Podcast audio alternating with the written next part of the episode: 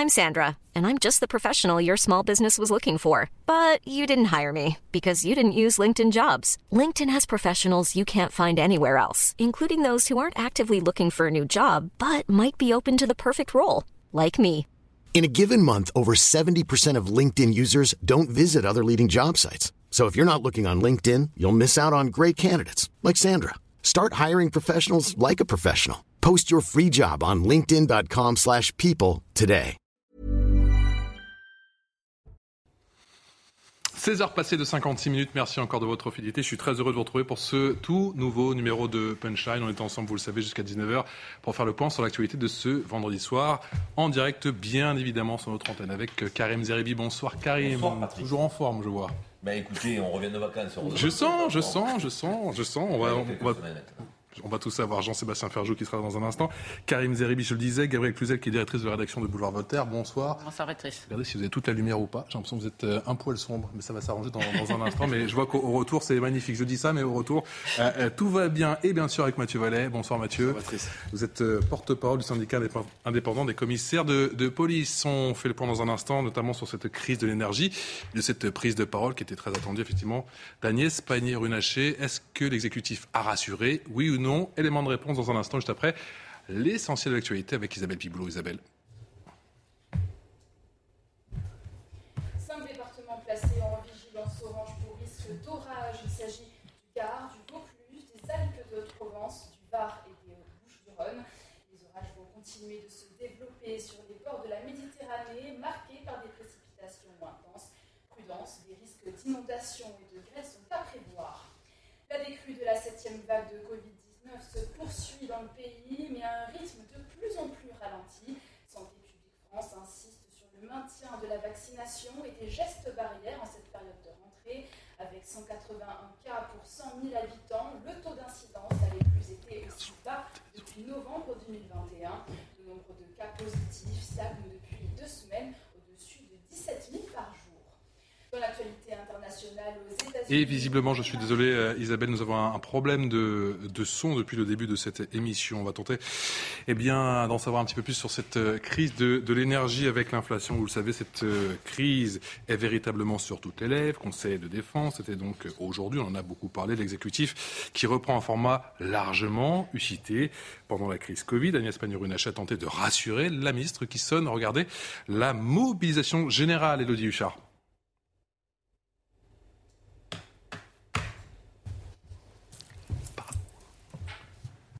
Aucun retour. On entend aussi l'antenne ou pas Je n'ai aucun retour. On entend Parle-moi.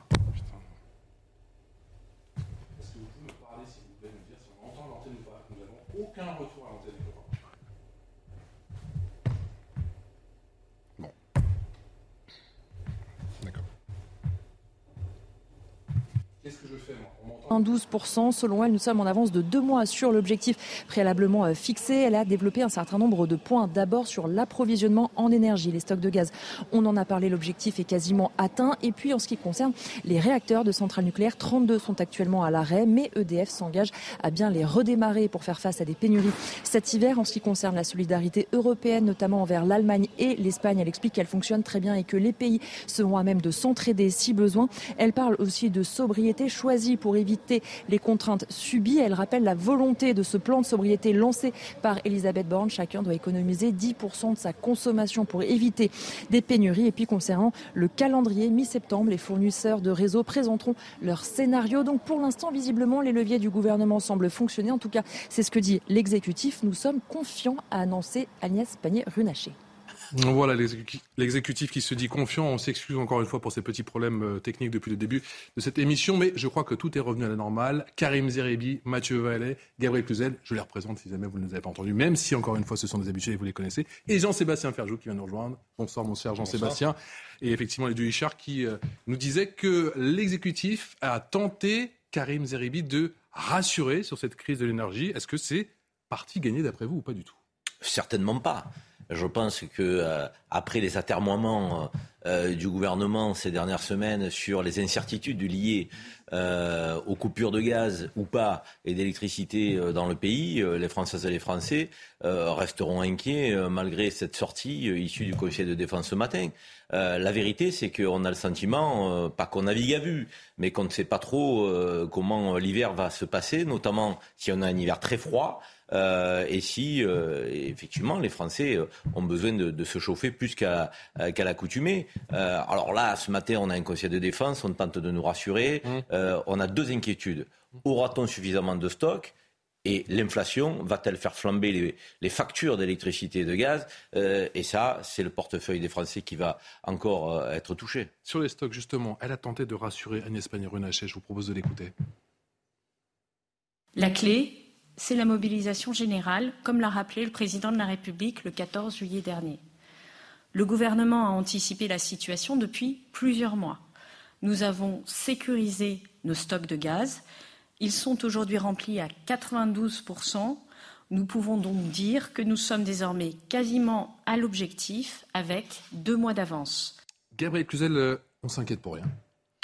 Écoutez, euh, le problème, c'est que ceux qui nous disent d'avoir confiance, qui tentent de nous rassurer, sont ceux qui nous ont dit euh, avant-hier, pour ainsi dire, ou la semaine dernière, que les temps allaient être durs. Donc euh, déjà, on peine à comprendre. Il faut qui faut-il croire? En même temps, c'est un peu compliqué dans ce registre-là.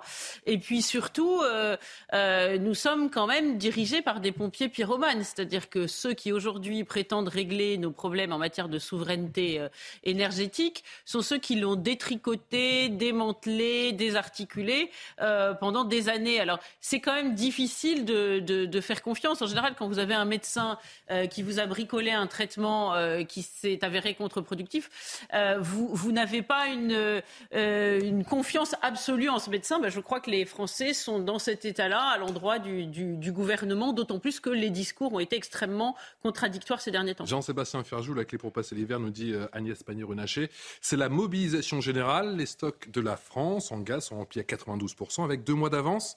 Voilà ce qu'assure la ministre. Est-ce que c'est de nature à rassurer les Français aujourd'hui? Ça dépend si on raisonne en termes de communication ou de fond. Ça va dépendre, comme le disait Karim Zeribi, des températures qu'on connaîtra l'hiver prochain. Ça va aussi dépendre de ce que vivent les pays voisins, parce qu'il y a la question de la solidarité européenne qui a été mise dans la balance. Ça a quand même été glissé sans que ce soit véritablement précisé à quel point, le cas échéant, si l'Allemagne notamment ou d'autres pays qui nous entourent ont besoin que la France exporte soit du gaz, soit de l'électricité, à quel point le feront-ils? Maintenant, euh, pour être un peu contrariant, je suis entièrement d'accord avec, ce qui a été dit par Gabriel et pour l'avoir moi-même répété en long, en large et en travers. Il y a une responsabilité consternante de ceux qui nous gouvernent dans la situation actuelle. Cette responsabilité-là est bien plus importante que la guerre en Ukraine dans ce qui nous arrive à l'heure actuelle. Maintenant, euh, les Français sont peut-être un peu responsables aussi des pyromanes euh, qu'ils ont, qu'ils ont élus. Parce que quand vous mettez en permanence des Nicolas Hulot en tête des classements de popularité, peut-être pas venir pleurer le lendemain quand vous voulez de l'essence pas chère. Parce qu'il y a quand même une continuité dans la logique des choses. Quand vous créez un modèle de société qui dit ah non, les énergies fossiles, c'est mal, bon, ça fait rien. Ça fait quand même que c'est 80% de la consommation d'énergie dans le monde et mhm. ça ne baisse pas. Mais mhm. on fait comme si ça baissait ou comme si on avait trouvé des solutions alternatives. Je ne vous dis pas qu'il ne faut pas trouver des solutions alternatives. Il faut en trouver. Le défi du, du réchauffement climatique et absolument, enfin du réchauffement de la planète est majeur. Mais ne faisons pas, n'entretenons pas une espèce de pensée magique parce que c'est facile de répondre dans une enquête d'opinion ou de voter en se faisant plaisir pour dire bah, je suis une bonne personne parce que j'ai fait une bonne action, hein, j'ai voté pour les Verts ou je soutiens X ou X association ou X ou X mouvement, puis je me suis mobilisé contre les touillettes à café ou je sais pas quoi, parce que c'est quand même une responsabilité collective. Il y a effectivement une responsabilité accablante de ceux qui nous dirigent. Ils sont quand même un peu en miroir de la société française, ayant le courage de le dire. Mathieu oui, moi j'étais inquiet parce que j'ai entendu que dans les programmations les plus pessimistes du gouvernement, on pouvait euh, avoir des coupures de courant par tranche de deux heures sur différents secteurs. On sait que l'obscurité favorise les voyous puisque l'éclairage public dans nos centres-villes, dans nos agglomérations et dans nos territoires permet aussi de lutter contre les infractions. Et puis il y a aussi tous les systèmes de sûreté, de sécurité, dans les bâtiments. Effectivement, une fois que tu coupes la box pendant deux heures, c'est compliqué. Par exemple, pour appeler les services de secours, pour organiser la sûreté des bâtiments et euh, des sites sensibles. Alors il y aura peut-être un criblage ou un ciblage des sites qui feront l'objet euh, euh, d'être épargnés sur ces coupures, mhm. mais c'est un vrai sujet et faire croire que éteindre les lumières euh, dans l'espace public permettra de faire des économies, tant mieux, mais en tout cas ça favorisera les voyous parce que c'est quelque chose qui n'aide pas les forces de l'ordre lorsqu'il y a de l'obscurité. Les livraisons de gaz russe sont-elles coupées, oui ou non? Écoutez le sentiment d'Agnès Pannier-Runacher. par gazoduc sont donc au plus bas. Elles ne sont pas coupées, elles sont au plus bas. Mais comme je l'ai dit en introduction, nos terminaux méthaniers tournent à plein régime et nous avons quasiment atteint notre objectif de remplissage de nos stocks. Sur l'électricité, vous le savez, 32 réacteurs sont à l'arrêt, dont certains pour corrosion sous contrainte et d'autres pour les maintenances habituelles. EDF s'est engagé à redémarrer tous les réacteurs pour cet hiver 32 réacteurs à l'arrêt, Karim Zeribi, pour cause de corrosion de maintenance. EDF s'est engagé à redémarrer tous les réacteurs pour cet hiver. On est sauvé on est sauvé. Il y a un manque d'anticipation qui est quand même assez cruel dans cette affaire. Et je crois que c'est le président de EDF qui l'a dit à la ministre. Devant la ministre, hein. ah ouais, hein. euh, à la même table ronde mm. euh, que la ministre lors des journées du MEDEF. on a donné tout et son contraire comme instruction à cette grande entreprise EDF. On a dit on ferme des réacteurs. Allez, on n'a pas besoin de certains effectifs. Donc on en a mis certainement à la retraite par anticipation. On n'a pas recruté parce qu'on s'est dit on ne remplace pas les départs naturels. On a peut-être même incité certains à quitter l'entreprise. Et on a dit il faut recruter pour démanteler les centrales et puis pour les entretenir. Et puis de l'autre côté, euh, patatrac, voilà qu'on nous dit, ben, finalement, euh, on va peut-être pas les fermer comme on avait euh, l'intention de le faire. On va plutôt les remettre à niveau et en construire de nouvelles. Allez, il faut à nouveau recruter un personnel dont on s'est séparé. Marche sur la tête. Non, mais il y a un manque d'anticipation et de prospective.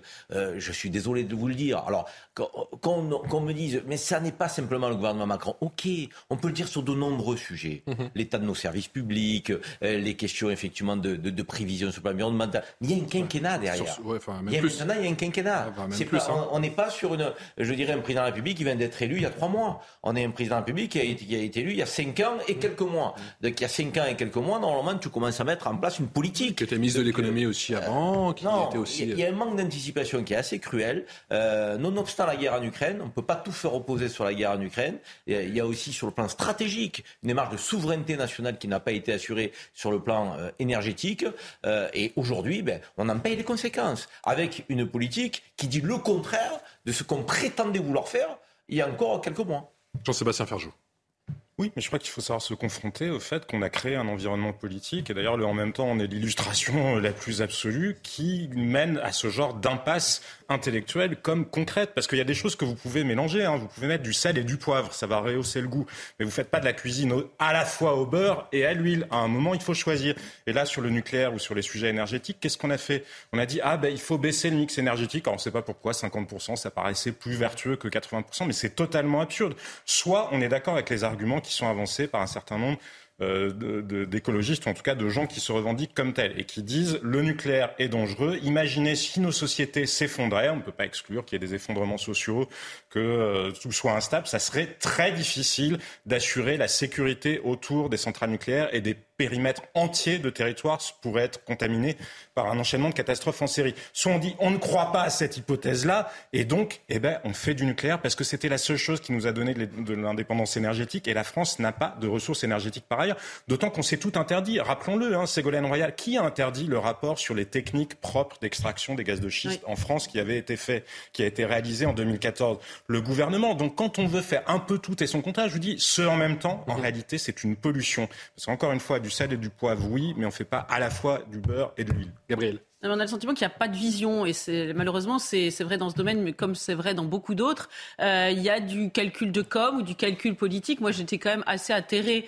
euh, de constater parce que ça m'avait échappé. Pourtant, en 2012, semble-t-il, Nicolas Sarkozy l'avait déjà relevé et ça s'est reproduit, semble-t-il, en 2017. Eh bien, euh, la, la, la, la, stratégie énergétique de souveraineté énergétique, la stratégie nucléaire, euh, n'a pas fait l'objet d'une vision politique, mais d'un petit euh, calcul d'intérêt pour attirer les votes euh, écolos. Euh, euh, à la présidentielle, finalement, notre nucléaire, ça a été le goodies, le petit cadeau qu'on a donné aux écolos pour les remercier d'avoir été gentils et de s'être ralliés la, première fois à François Hollande et puis ensuite au gouvernement d'Emmanuel de, de, Macron. Et, c'est quand même proprement atterrant et on a pas l'impression qu'il y ait beaucoup plus de vision aujourd'hui. Vous avez raison. nous constatons notre défaut de souveraineté énergétique toutes les solutions ne sont pas explorées. On va finir, et on le eh sait, par, acheter du gaz de schiste aux États-Unis, alors que nous refusons nous-mêmes euh, de produire euh, le nôtre. Hein. On se souvient de l'étude d'Arnaud Montebourg sur ce sujet. Vous avez évoqué l'interdiction qui avait été faite sur le gaz et le pétrole de schiste, hein. d'extraction propre. Propre, voilà, parce que la, fracturation hydraulique euh, ne convenait pas. Mais le fait est qu'on a tout laissé tomber. Et aujourd'hui, on va se mettre dans les mains de, de, de, de dirigeants qui ne sont pas tellement plus recommandable que celui dont on essaie de se détacher. Et finalement, on observe qu'il n'y a absolument euh, aucune vision euh, dans ce domaine. Vous parliez de confiance au début de cette émission. Comment peut-on avoir confiance? C'est évident, c'est absolument impossible. Non, d'autant que euh, les enjeux de réchauffement de la planète, euh, euh, la question du climat, les émissions de CO2, c'est louable de se donner les moyens d'aller à l'encontre de ce phénomène. Mais encore faut-il avoir une forme de cohérence et d'anticipation. je prends un exemple. On nous a dit les voitures électriques. Pourquoi pas? Why not? Mmh. Mais les voitures électriques, d'abord, un, elles sont beaucoup plus chères que les autres. Il faut quand même penser euh, à nos compatriotes qui n'ont pas les moyens déjà de renouveler le parc automobile parce que le pouvoir d'achat est atteint avec des véhicules électriques qui sont plus chers. Et deuxièmement, l'infrastructure. Ça nécessite quand même un moment donné des recharges, ça nécessite de l'électricité que nous ne produisons plus et, dont nous nous sommes pénalisés en termes de production. Ça voulait dire effectivement anticiper sur le nucléaire pour pouvoir produire notre propre électricité, avec aujourd'hui 60 000 bornes dans le pays pour recharger les voitures. Et vous savez combien il en faudrait si nous décidions tous de même, parce qu'elle serait abordable, de rouler avec des voitures électriques? Un million de bornes, mon cher Patrice. On en a 60 000 aujourd'hui, il en faudrait un million. On est un peu en retard. Donc ça veut dire qu'un, on est un peu en retard sur les euh, infrastructures. Deux, les prix des voitures électriques sont aujourd'hui inaccessibles. Trois, l'électricité qui servirait à recharger ces véhicules qui nous permettrait de ne pas euh, mmh. projeter des émissions de CO2 et de réchauffer la planète. Mais on n'a pas les moyens de produire cette électricité sur notre territoire alors qu'on avait le nucléaire donc, dont il aurait fallu exploiter, même si encore une fois c'est pas la panacée. Mais aujourd'hui, c'est mieux. Euh, que le pétrole, c'est mieux que le gaz pour pouvoir répondre à nos besoins. on ne l'a pas fait. N'oublions pas d'ailleurs, entre autres petits détails amusants, hein, que les, les, véhicules électriques, s'il fait très très chaud ou très très froid, ça devient compliqué euh, à, utiliser. Donc on s'est vraiment enfermé. Et sur les énergies renouvelables, c'est la même chose. On oublie que nous avons besoin, on ne sait pas stocker l'énergie, on sait assez peu la stocker. Le seul moyen de la stocker, c'est les installations hydro hydrauliques finalement, hydroélectriques. Donc le Québec, la Norvège, ils ont les moyens de le faire. Nous, nous n'avons pas les moyens de faire. Donc quand vous faites du renouvelable, vous êtes obligé d'avoir un réseau en parallèle. Parce que quand il n'y a ni vent ni électricité, ce qui est souvent le cas, euh, ni vent ni soleil, pardon, ce qui est souvent le cas euh, l'hiver, et eh ben vous êtes obligé de faire appel à des centrales à gaz ou à des centrales à charbon. Vous êtes obligé d'entretenir ces deux systèmes en parallèle. Alors qu'avec le nucléaire, ça n'était pas le cas. Donc, encore une fois, on ne peut pas vouloir tout et son contraire, mais il y a une responsabilité des Français parce que tous ces choix-là, ils ont été validés quand même d'élection en élection et il y a eu un manque de courage terrible aussi bien des citoyens que de ceux au sortir de ce Conseil de défense, l'objectif est très clair. Il faut baisser la consommation de 10%. C'est ce qu'a annoncé Agnès Pannier-Runacher. Écoutez le sentiment de la ministre concernant les, entreprises. Il faut avoir euh, des actions euh, euh, volontaires et puis des actions contraignantes en cas de difficultés qui ne seraient pas anticipées. Et donc, euh, nous, avons, nous poursuivrons les discussions avec les entreprises, mais vous voyez bien que finalement c'est un appel à la responsabilité collective. Plus les entreprises, plus les collectivités locales, plus l'État, plus les administrations, plus les ministères sauront gérer à bon escient leur chauffage et leur, leur électricité et leur gaz, moins nous aurons à recourir à des mesures contraignantes qui soient dans le temps ou ponctuelles. Karim Zeribi, c'est une manière de mettre euh, gentiment mais sûrement la pression sur les entreprises. Non, c'est être en déconnexion avec le réel. Quand on nous disait qu'on vivait dans l'abondance et dans l'insouciance, ah. et vous pensez que les Français vont pas regarder donc, leur facture énergétique cet hiver? Mais vous pensez que de eux-mêmes, ils ne vont pas baisser de 1 ou 2 degrés, certainement, euh, donc les pièces qui euh, chauffaient peut-être à 22 et qui chaufferont euh, plus, à 19 ou à 20, mais les Français le feront euh, pas que pour les questions climatiques. depuis, un, depuis un petit moment, hein. il y en a qui n'ont pas attendu cette crise pour le faire. Les hein. Français le font déjà et le feront d'autant plus que la facture énergétique va exploser.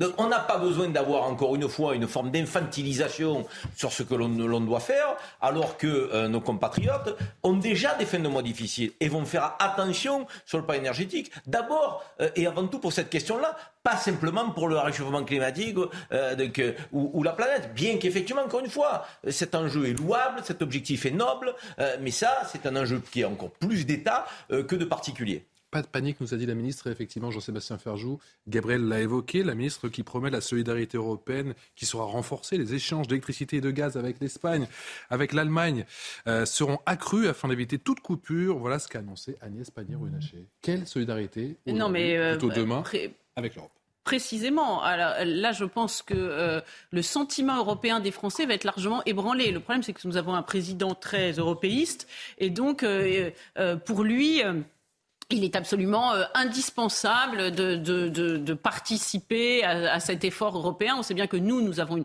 relative indépendance euh, vis-à-vis du gaz russe. Ce n'est pas le cas de l'Allemagne, ce n'est pas le cas de l'Italie, ce n'est pas le cas de la République tchèque, etc. Et donc, euh, il faudrait que nous, finalement, nous subissions euh, les mêmes conséquences que les autres. Je pense que ça va devenir rapidement euh, insupportable. Parce que, bien écoutez, c'est quand même la, normal pour un père de famille et la patrie, c'est la mère patrie qu'il euh, il pense d'abord à ses propres enfants avant de euh, s'occuper euh, de ceux du voisin. Et c'est un petit peu le problème récurrent d'Emmanuel Macron qui a du mal à rentrer finalement dans la peau du, président du président de la République française et qui est très plutôt qui se voit plutôt en dirigeant de l'Europe. Hein. Le, costume est toujours un peu étriqué évidemment pour lui et, cela encore une fois les Français risquent de fort mal le vivre. Par ailleurs, dernier point, on a beaucoup parlé d'un industrie. Vous savez, pendant le Covid, il fallait réindustrialiser. Ben, moi, je me demande comment on va réindustrialiser en baissant les dépenses d'énergie. Je suis curieuse de voir ça à la chandelle, sans doute. Ça, ça, ça va être quand même déjà, on, assez rouvre, on rouvre là, euh, effectivement, une, usine à charbon. Déjà. mais c'est pour ça que la rhétorique du gouvernement, on peut la comprendre d'un point de vue euh, de communication politique, mais enfin, elle a ses limites parce que protéger les ménages, mais ne pas protéger les entreprises. Alors, toutes les entreprises ne sont pas dans la même situation, mais c'est totalement absurde parce que, in fine, ce sont les entreprises qui seront fragilisés et qui sont fragilisés quand les entreprises sont fragilisées, les plus défavorisés et ceux qui sont les plus faciles à sortir du marché du travail. Donc c'est de toute façon complètement absurde en termes de justice sociale de ne raisonner que sur ce point-là. Maintenant, pour compléter ce que disait Gabriel, je suis d'accord avec elle sur le point, il faut savoir défendre l'intérêt national. Mais sur les surgés énergétiques, on pourrait soutenir que c'est parce qu'il n'y a pas eu de, justement d'unité européenne, c'est parce qu'on a laissé les Allemands faire ce qu'ils voulaient dans leur coin, parce qu'on n'a pas travaillé. Regardez les Espagnols, ça fait des années qu'ils veulent faire un gazoduc avec la France. On ne l'a, on n'a jamais voulu le, construire, alors que les, les, Espagnols et les Portugais ont des terminaux méthaniques qui permettent d'importer facilement du gaz, là où l'Allemagne n'en a aucun. Mais c'est précisément parce que l'Europe ne s'est pas saisie des sujets énergétiques et qu'elle n'a pas alors de deux choses l'une, mais il faut aller au bout des logiques. Soit on est très européen comme le président de la République, et dans ce cas-là, ben, il faut passer quasiment à un niveau fédéral. Soit on considère que ça ne marchera pas pour X ou X raisons, euh, aussi bien concrètes, techniques que politiques. Et dans ce cas-là, eh ben, il faut effectivement construire un système d'indépendance euh, énergétique nationale. Vous l'avez évoqué, Jean-Sébastien, direction sans plus tarder l'Espagne, l'Espagne qui va réduire de 21 à 5% la TVA sur le gaz, et cela dès le mois d'octobre. Bonsoir, mon cher Julien Guéret, vous êtes euh, le correspondant de CNews du côté de Madrid. Le gouvernement qui décidément multiplie ces derniers mois les plans d'aide pour tenter de compenser les effets de l'inflation sur les ménages, mais aussi sur les entreprises. Hein. Oui, effectivement, dernière annonce euh, hier matin du chef du gouvernement espagnol, Pedro Sanchez, socialiste. Vous l'avez dit, une baisse de la TVA sur le gaz. Elle va passer de 21 à 5% donc à partir du mois prochain. Objectif, selon les termes du chef du gouvernement, protéger la classe moyenne travailleuse et baisser la facture du chauffage lorsque les Espagnols en auront besoin en automne et en hiver. En état, la mesure doit durer jusqu'à la fin de l'année, mais Sanchez se dit ouvert à la prolonger en 2023 selon l'évolution de la situation économique et géopolitique. Il a notamment déclaré, je cite, il doit y avoir une justice fiscale, une répartition équitable des conséquences de la guerre de Poutine. Fin de citation. Alors selon les premières estimations, cette mesure devrait permettre à chaque foyer d'économiser entre 5 et 9 euros sur sa facture de gaz. On estime aussi que ça va représenter pour l'État espagnol un manque à gagner de 190 millions d'euros entre octobre et décembre. Un manque à gagner qui pourrait être compensé par la mise en place d'un nouvel impôt sur les bénéfices exceptionnels des grandes entreprises énergétiques ou bancaires. Cette baisse de la TVA sur le gaz, elle va venir s'ajouter à une autre baisse de la TVA sur l'électricité. Ça, ça a déjà été approuvé et appliqué depuis plusieurs mois et ça s'est fait par palier de 21 à 10 puis à 5%. C'est un coup de pouce bienvenu pour les Espagnols, même si beaucoup restent accablés par l'envolée des prix en général et de l'énergie En particulier, cet été, l'Espagne a atteint une inflation à plus de 10% et on sort d'un mois d'août tristement historique avec le prix de l'électricité le plus élevé de l'histoire de l'Espagne. Merci beaucoup, mon cher Julien Julien Garel. C'est quand même rare que je vois un ciel grisonnant juste derrière vous. Je voulais le souligner. Merci encore pour toutes ces précisions, euh, mon cher Julien Gabriel. On va découvrir ensemble le tweet de Marine Le Pen. Voilà ce que nous avons réclamé en vain depuis des mois. Emmanuel Macron nous disait que c'était impossible au risque de me répéter. Le problème, c'est eux. L'Espagne est-elle en train de donner raison à Marine Le Pen? Ah Oui, évidemment, la décision espagnole, c'est pain béni pour Marine Le Pen qui réclame cela depuis. Euh, mmh. Euh, des mois, hein, on peut le dire. Euh, et de fait, c'est une façon. On l'a entendu pendant toute la campagne présidentielle. Exactement, on l'a entendu pendant toute la campagne et ça a été euh, écarté euh, du revers de la main. On peut dire d'ailleurs que toute cette période est pour elle euh, faste, si j'ose dire, enfin au moins sur le plan politique, puisque ça vient lui donner raison sur un certain nombre de sujets et elle ne manque pas de, elle ne manque pas de le dire. Mais la vertu de cette taxe, indéniablement, c'est de, de, se, de, de soulager harmonieusement toutes les couches de la société. Euh, donc euh, euh, nous, en France, on parle toujours de, d'aider, d'un coup de pouce aux plus fragiles. Mais en réalité, les plus fragiles, avec les effets de seuil, c'est une cette, comment dire cette théorie de l'aide aux plus fragiles finit par fortement impacter les, les, classes moyennes, tous ceux qui sont trop trop riches pour être pauvres et trop pauvres pour être riches, qui en souffrent fortement et qui à la fin deviennent eux-mêmes fragiles. Donc je l'écarter du revers de la main. J'espère qu'Emmanuel Macron ne l'a pas écarté simplement parce que c'était une proposition de Marine Le Pen, parce que ce serait quand même tout à fait dommage. On doit imiter l'Espagne? L'inflation est à 11% en Espagne. Hein. Donc mmh. euh, les, la, la, situation est quand même assez catastrophique à la fois pour les ménages, mais aussi pour les entreprises. Ça a été dit tout à l'heure, parce qu'il n'y a pas simplement que les ménages qui consomment de l'électricité et du gaz. Euh, donc il fallait prendre des mesures, j'ai envie de dire, euh, un peu euh, expéditives, hein, donc, pour démontrer qu'on fait tout pour colmater euh, les brèches du, du, du pouvoir d'achat qui, qui, est touché en Espagne. C'est quand même marrant, parce que dans la période que nous sommes en train de traverser, qui n'est pas drôle hein, pour le coup, les logiciels politiques se télescopent euh, se confondent euh, et on ne sait plus euh, qui pense quoi. Marine Le Pen est en train de louer donc, un gouvernement social-démocrate, mmh. socialiste, pour dire les choses clairement. Mmh. Donc c'est dire quand même qu'on ne sait plus trop où on, en est en termes de boussole politique. Or, Macron, qui vient du socialisme, mmh. disant, hein, puisqu'il était dans le gouvernement de François Hollande, devrait se retrouver dans les mesures euh, espagnoles. Il ne s'y retrouve pas du tout. Mmh. Euh, ces oppositions euh, de droite comme de gauche ont sommé, enfin de droite, Parce que à droite de la droite. Il l'a dit, à mais effectivement, cette baisse de taxes concernant la TVA de 21 à 5, pas 5, 5, ça c'était en France, à 5, et aussi cette taxe sur le super profit. C'est ce que je dis c'est que ces deux mesures-là ont été proposées par les oppositions à la majorité de, présidentielle et elles ont été rejetées. Et aujourd'hui, on voit effectivement un gouvernement socialiste qui les applique et une présidente du Rassemblement national qui dit Mais Monsieur le Président, euh, pourquoi vous ne faites pas comme nos voisins alors qu'on vous l'a proposé? Donc les boussoles politiques aujourd'hui euh, se confondent. On est un petit peu perdu en termes de logiciel. Jean-Sébastien.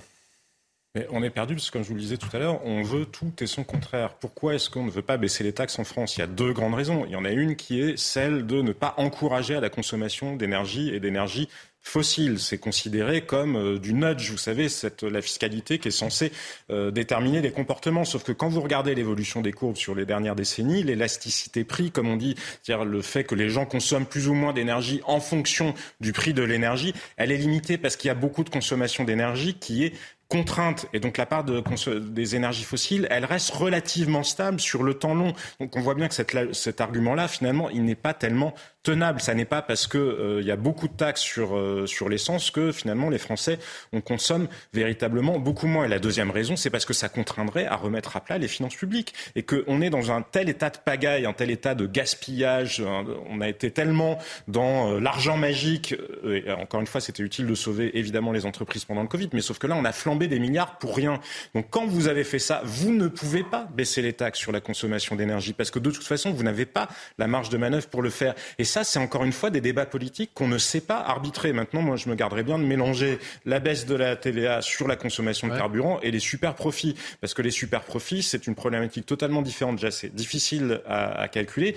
Puis faisons attention aux signaux qu'on envoie. Encore une fois, là, les prix sont très élevés. Encore une fois, pas à cause de Vladimir Poutine en tant que tel. Ils sont très élevés parce qu'on a tellement arrêté l'extraction, on a tellement arrêté Vous dites que l'addition ne fonctionne pas, que taxer les on en parlait tout à l'heure pour financer justement cette baisse de taxe de la TVA. Oui, mais c'est-à-dire que ça envoie des, c'est bien, des signaux complètement contradictoires. vous ne pouvez pas à la fois, on le disait tout à l'heure pour EDF, si on leur dit bah, le nucléaire c'est fini, bah, tu vas pas investir dans le nucléaire, tu vas pas recruter des gens, maintenir ta filière, etc.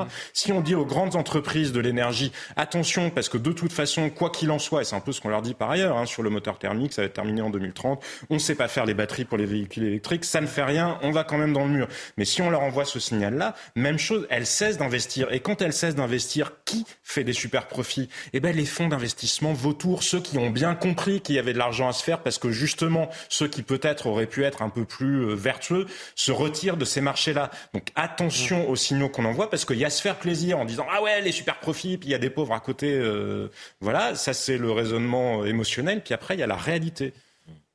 Oui, de fait, il faut faire euh, attention à la, à la politique de Robin des Bois au, petit pied, qui fait plaisir, mais qui, euh, à terme, peut être tout à fait contre-productif. Euh, du reste, le président du MEDEF, qui prêchait sans doute pour sa paroisse, mais qui n'avait pas complètement tort, disait finalement celui qui fait des super profits, c'est l'État, et c'est pas faux. Et en réduisant les, les, les les taxes, c'est une façon aussi euh, d'envoyer un signal aux Français. L'État, lui aussi, se serre la ceinture parce que c'est très gentil de demander des efforts à tout le monde.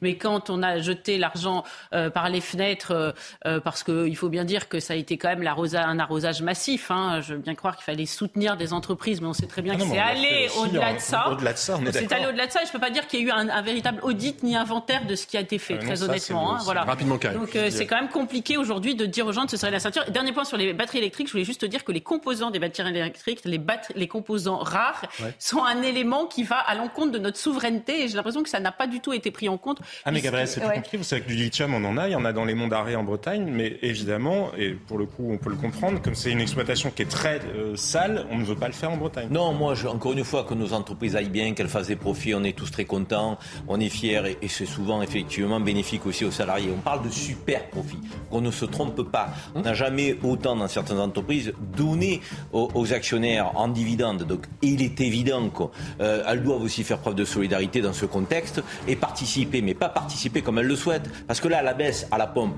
c'est jusqu'au 1er novembre. Que se passe-t-il après le 1er novembre? Ce qu'il faut, c'est qu'on ait des, euh, des, mesures qui soient un peu durables dans ce contexte-là, euh, parce qu'on ne sait pas où on va en réalité. Allez, comment sauver l'hiver en continuant On parle dans un instant avec notre invité, Nadine Morano, députée européenne Les Républicains. Merci Madame Morano de nous avoir rejoints. On se retrouve juste après une courte page de pub. De suite. 17h passé de 30 minutes, on est pile poil à l'heure. Merci encore de votre fidélité. Punchline, vous le savez, c'est jusqu'à 19h en direct, bien évidemment, sur CNews. Toujours avec Gabriel Cluzel, qui est directrice de la rédaction de Boulevard Voltaire, Jean-Sébastien Ferjou, qui est directeur d'Atlantico, Karim Zeribi, qui est consultant CNews, toujours avec Mathieu Vallet, qui est porte-parole du syndicat indépendant des, des commissaires de police, et vient de nous rejoindre via Skype. Bonsoir Nadine Morano, députée européenne, Les Républicains. Les débats dans un instant, juste après l'essentiel de l'info, à 17h passé de 30 minutes, c'est avec vous, Isabelle Piboulot. Le centre hospitalier sud-francilien de Corbeil-Essonne ne prend en charge que la moitié des urgences. Cela fait suite à la cyberattaque qui déstabilise depuis près de deux semaines le réseau informatique de l'hôpital. Une demande de rançon de 10 millions de dollars a été exigée par le ou les hackers. Les experts de l'Agence internationale de l'énergie atomique ont inspecté la centrale de Zaporizhia hier. Une visite très positive selon le porte-parole du Kremlin. Ils jugent tout de même qu'il est trop tôt pour évaluer les conclusions de l'inspection. Les experts ont estimé que l'intégrité physique de la centrale nucléaire a été violée à plusieurs reprises. Ils resteront sur le site jusqu'à dimanche ou lundi. Des millions d'habitants confinés dans l'une des plus grandes villes de Chine. Un rebond de l'épidémie de Covid-19 a été observé à Chengdu, dans le sud-ouest du pays, engendrant de longues files d'attente pour se faire dépister dans la rue. Hier, les habitants se sont donc jetés sur les étals des marchés pour faire leurs provisions. La ville, qui compte 21 millions d'habitants, fait état de 150 nouveaux cas positifs au Covid-19. Isabelle Piboulot, que l'on retrouve à 18h pour un nouveau point sur l'info. Merci à vous, ma chère Isabelle. Bonsoir Nadine Morano, merci d'avoir accepté notre invitation sur CNews. Je vous sens comme de nombreux Français, très préoccupés, on le comprend par eh bien, cette situation énergétique. C'est l'inflation, encore et toujours, conseil de défense, on l'a dit aujourd'hui avec Agnès, Agnès Pannier-Runacher au rapport. Ça donne ça. La situation à laquelle nous faisons face, tous les autres pays européens la connaissent aussi la solidarité en matière de gaz et d'électricité permet d'assurer la sécurité d'approvisionnement de la France et de l'Europe. Grâce à cette solidarité, par exemple, nos voisins européens ont également pu remplir leur stock de gaz. Le Conseil a plus particulièrement examiné les relations avec l'Allemagne et l'Espagne, parce que vous savez que nous avons avec ces deux pays d'importants échanges de gaz et d'électricité. Et nous avons conclu que cette solidarité réciproque devra être renforcée dès cet hiver. Nadine Morano, Agnès Pannier-Runacher nous promet la solidarité européenne. Nous voilà sauvés non, parce que je, franchement, je vais vous dire, vous, me trouvez préoccupé comme beaucoup de Français. Je suis surtout aussi très en colère, en fait.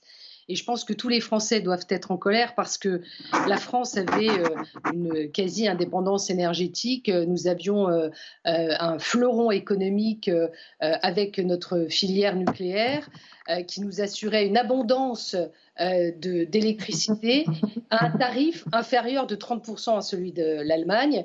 Euh, et quand on regarde aujourd'hui, EDF annonce que la production d'électricité avec la moitié des réacteurs qui ne sont plus en activité sera probablement de 280 TWh, alors que si nous avions eu notre parc nucléaire qui aurait dû être en bon état entretenu et, dans la continuité de ce qui s'est fait euh, depuis le général de Gaulle, euh, normalement, nous aurions dû produire 430 TWh. Donc, évidemment en sous-production euh, d'électricité. Et quand Elisabeth Borne a dit que la fermeture de Fessenheim était un jour historique, c'est plutôt le jour historique de la faute commise. Parce que n'oublions pas que c'est François Hollande qui avait euh, décidé la fermeture de Fessenheim. Donc François Hollande est responsable de ce qui nous arrive, de ce qui arrive à tous les Français, euh, mais euh, Emmanuel Macron est lui coupable, parce que c'est Emmanuel Macron qui a fermé Fessenheim et qui n'a rien modifié dans la loi de 2015, puisqu'on est toujours dans cette stratégie de supprimer des réacteurs nucléaires. Pourtant, c'est le patrimoine des Français, ça leur appartient. EDF est un opérateur euh, public euh, et tout cet argent qui avait été investi pour notre indépendance a été sacrifié parce que pendant dix ans, pendant dix ans, et on est dans cette continuité encore parce que M. Macron ne fait pas modifier cette loi de 2015, eh bien, on demande, enfin, Mme Pannier-Runacher a le culot de demander aux Français un effort collectif pour réparer leur faute gouvernementale. Je trouve ça mais franchement scandaleux. Et j'espère que les Français s'en rappelleront quand il faudra qu'ils glissent un bulletin dans l'urne. Parce que tout cela, nous avions alerté, je me rappelle de ce débat euh, en 2012 avec Nicolas Sarkozy qui alertait ce que voulait faire François Hollande et les conséquences sur euh, le sacrifice de notre filière nucléaire. Et on voit que depuis dix ans, ben voilà où nous en sommes aujourd'hui. On demande aux gens euh, de, de, se restreindre en consommation d'électricité. On leur dit qu'il va falloir baisser de 2 degrés votre chauffage. Quand, quand ceux-là pourront peut-être se chauffer parce que ceux qui demandent à baisser le chauffage de 2 degrés, ne vous inquiétez pas, eux, avec les moyens qu'ils ont, ils ne risquent pas de le baisser. Eh ben, je trouve ça profondément scandaleux. Ce qu'on vit est quand même une, époque euh, où on se dit qu'on a une incompétence incroyable au sommet de l'État. 32 réacteurs sont à l'arrêt, nous précise Agnès Pannier-Renaché pour cause de corrosion ou de maintenance. EDF, nous précise-t-elle, s'est engagé à redémarrer oui. tous ces réacteurs pour cet hiver. C'est un effet d'annonce ou c'est une bonne nouvelle, tout simplement? Écoutez, euh, vous avez entendu comme moi, puisque les images sont passées à la télé, de Monsieur Jean-Bernard Lévy, qui est le patron d'EDF, euh, qui s'exprimait donc devant les, euh, universités d'été du MEDEF, expliquer par rapport à cette situation euh, la difficulté dans laquelle il se trouve, puisqu'il n'a plus du tout de personnel formé, de tuyauteurs et de tous les métiers qui vont euh, avec cette filière nucléaire, puisqu'on leur a demandé de se préparer à la fermeture des réacteurs. Et maintenant, encore une fois, euh, le gouvernement a, le culot monstre de demander au patron d'EDF de dire ah oui, mais attention, hein, cet hiver, il faut que tout soit opérationnel.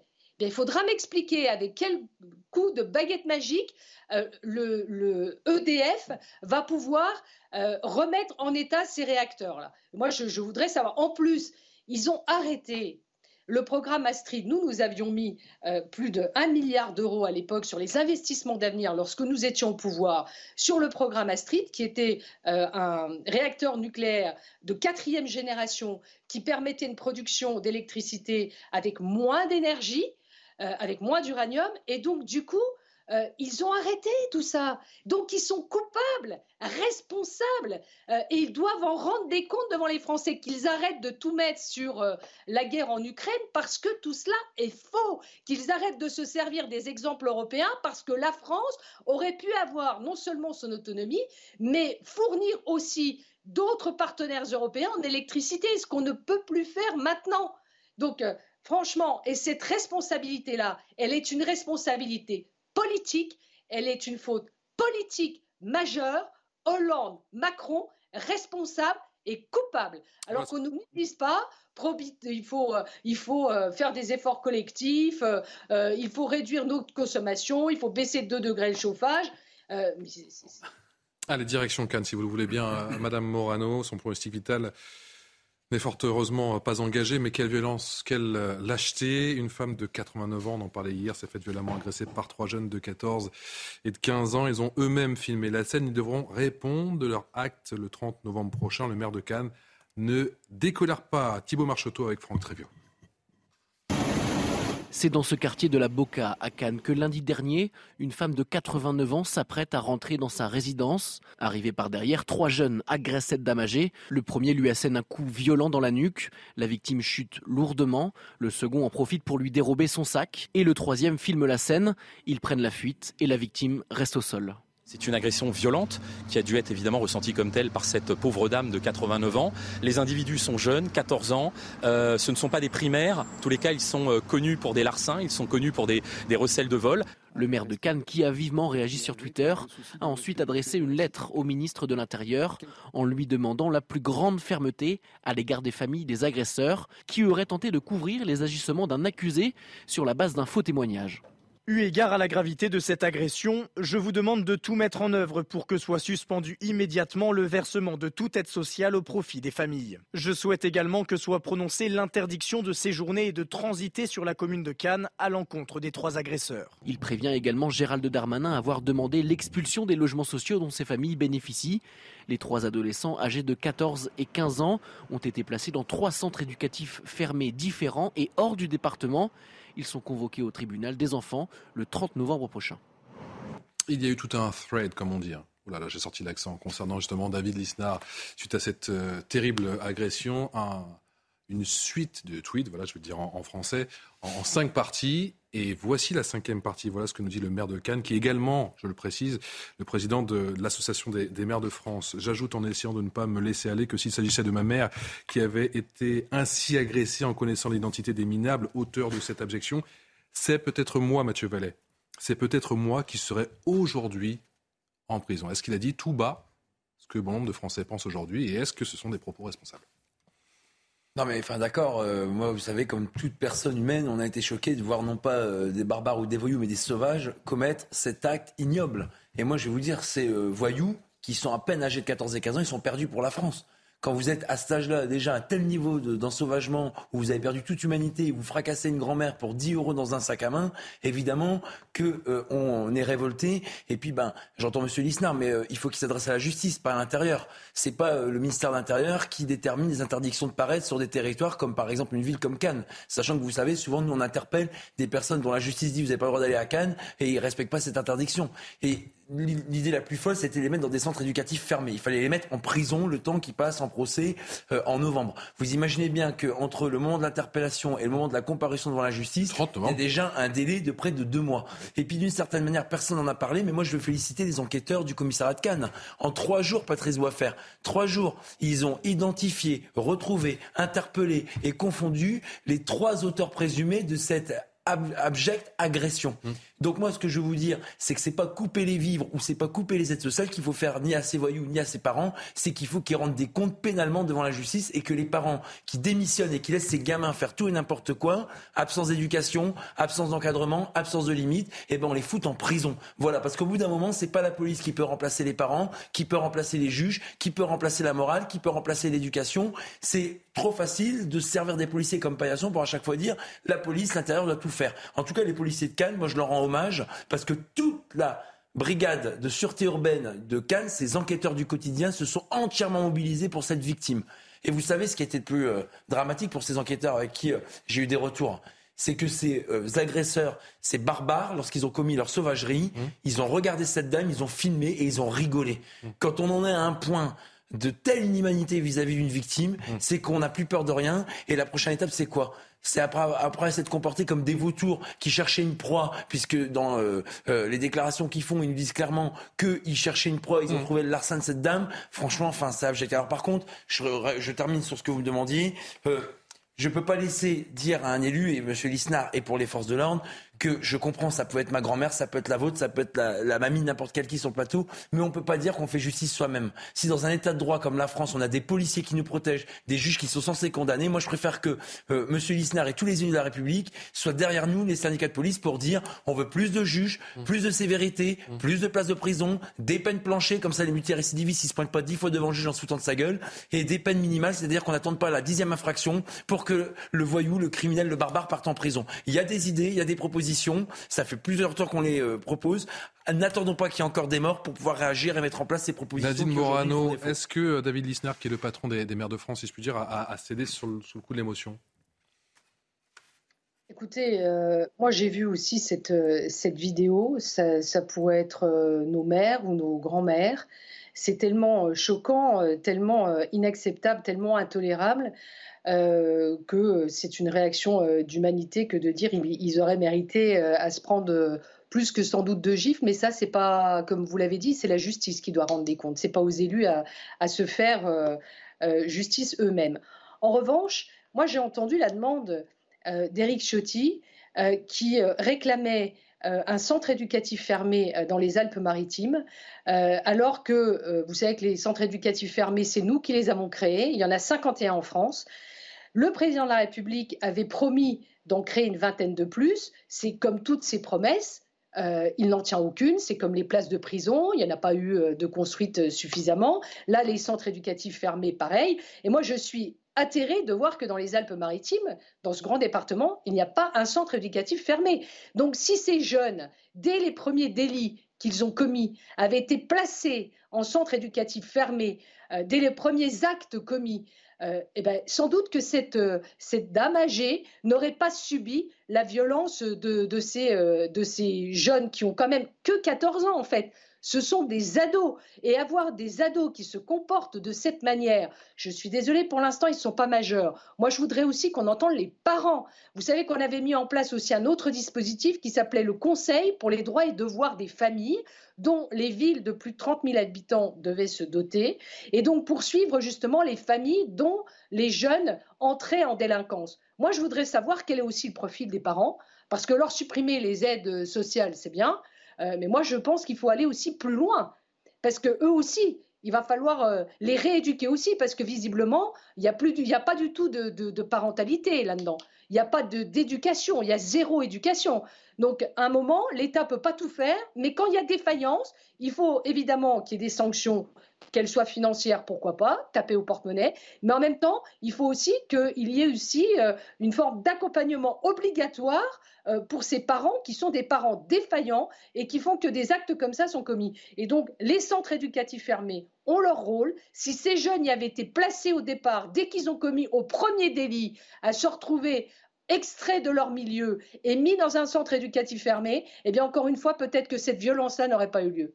J'ajoute, Gabriel Cluzel, en essayant de ne pas me laisser aller, que s'il s'agissait de ma mère qui avait été ainsi agressée, en connaissant l'identité des minables auteurs de cette abjection, c'est peut-être moi qui serais aujourd'hui en prison. Vous les comprenez, ces propos? Non, mais, de David Lisnard quiconque ne, ne, serait pas révolté comme euh, euh, David Isnard serait profondément choquant. Vous dites cette euh, cette dame, le, pronostic de cette dame n'est pas n'est pas engagé, mais quand on a mais elle est souffrante. 89 hein. ans, 89 ans, quand on est agressé de la sorte, vous croyez qu'on s'en remet? Vous croyez qu'on a envie de ressortir de chez soi? Vous croyez qu'on décline pas extrêmement vite?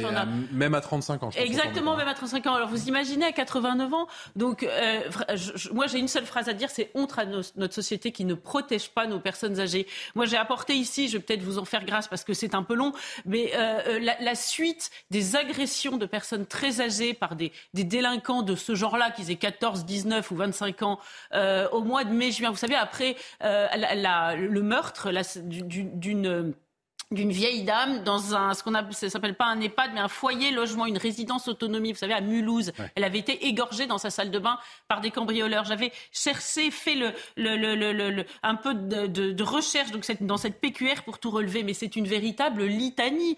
Mais moi j'ai honte de vivre dans un pays qui n'est pas capable de protéger les plus faibles. Alors la, la réaction de David Linard elle est euh, éminemment humaine moi je, vais peut-être vous choquer mais ce que je trouve inhumain c'est quand on voit assassiner sa mère, sa sœur, sa grand-mère, que sais-je, de dire vous n'aurez pas ma haine.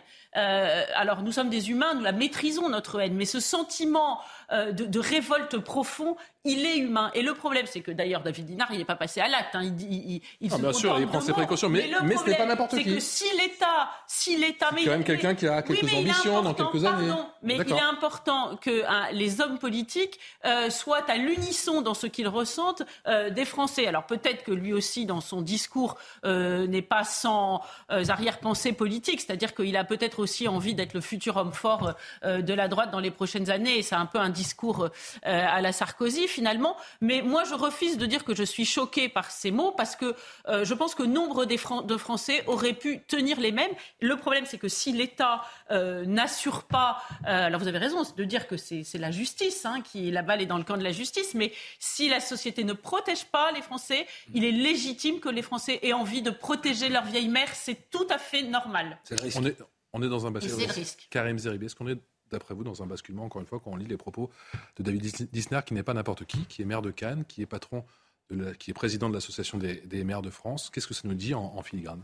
Écoutez, moi je considère que si on, passe notre temps à, commenter les propos de David Lisnard, euh, qui est quelqu'un de responsable, euh, contrairement à, au synthé qui, laisse entendre que ses propos seraient peut-être irresponsables. Ah non, non. Je pense qu'on passe à côté du sujet. Je pense qu'on passe à côté du sujet parce que ce dont, on, doit parler, ce dont on doit parler, c'est la gravité euh, de l'acte qui a été commis et pas des propos de David Lisnard. David Lisnard, peut-être qu'il aurait pu s'abstenir, mais bon, et encore.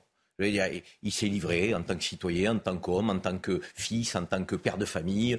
Voilà, donc euh, on n'est pas qu'élu quand on est. Je ne dis pas qu'il devrait ou qu'il ne devrait pas s'abstenir. Je vous dis que si ça vient de la part du président eh de l'Association des maires de France, ça a quand même un certain retentissement, Karim. Moi, je vous dis Quand vous tweetez, vous, j'imagine que certains tweets, vous, des fois, vous posez la question est-ce que je le fais, est-ce que je ne le fais pas Parce que j'ai une certaine audience et que forcément, ça va être interprété. Évidemment qu'on donc, se pose la question. Donc, je ne juge pas, mais je vous dis qu'est-ce que ça traduit? Cher Patrice, évidemment qu'on est en droit de se poser la question. Mais encore une fois, je pense que ce serait passer à côté de l'essentiel que de commenter et de s'arrêter sur les propos de David.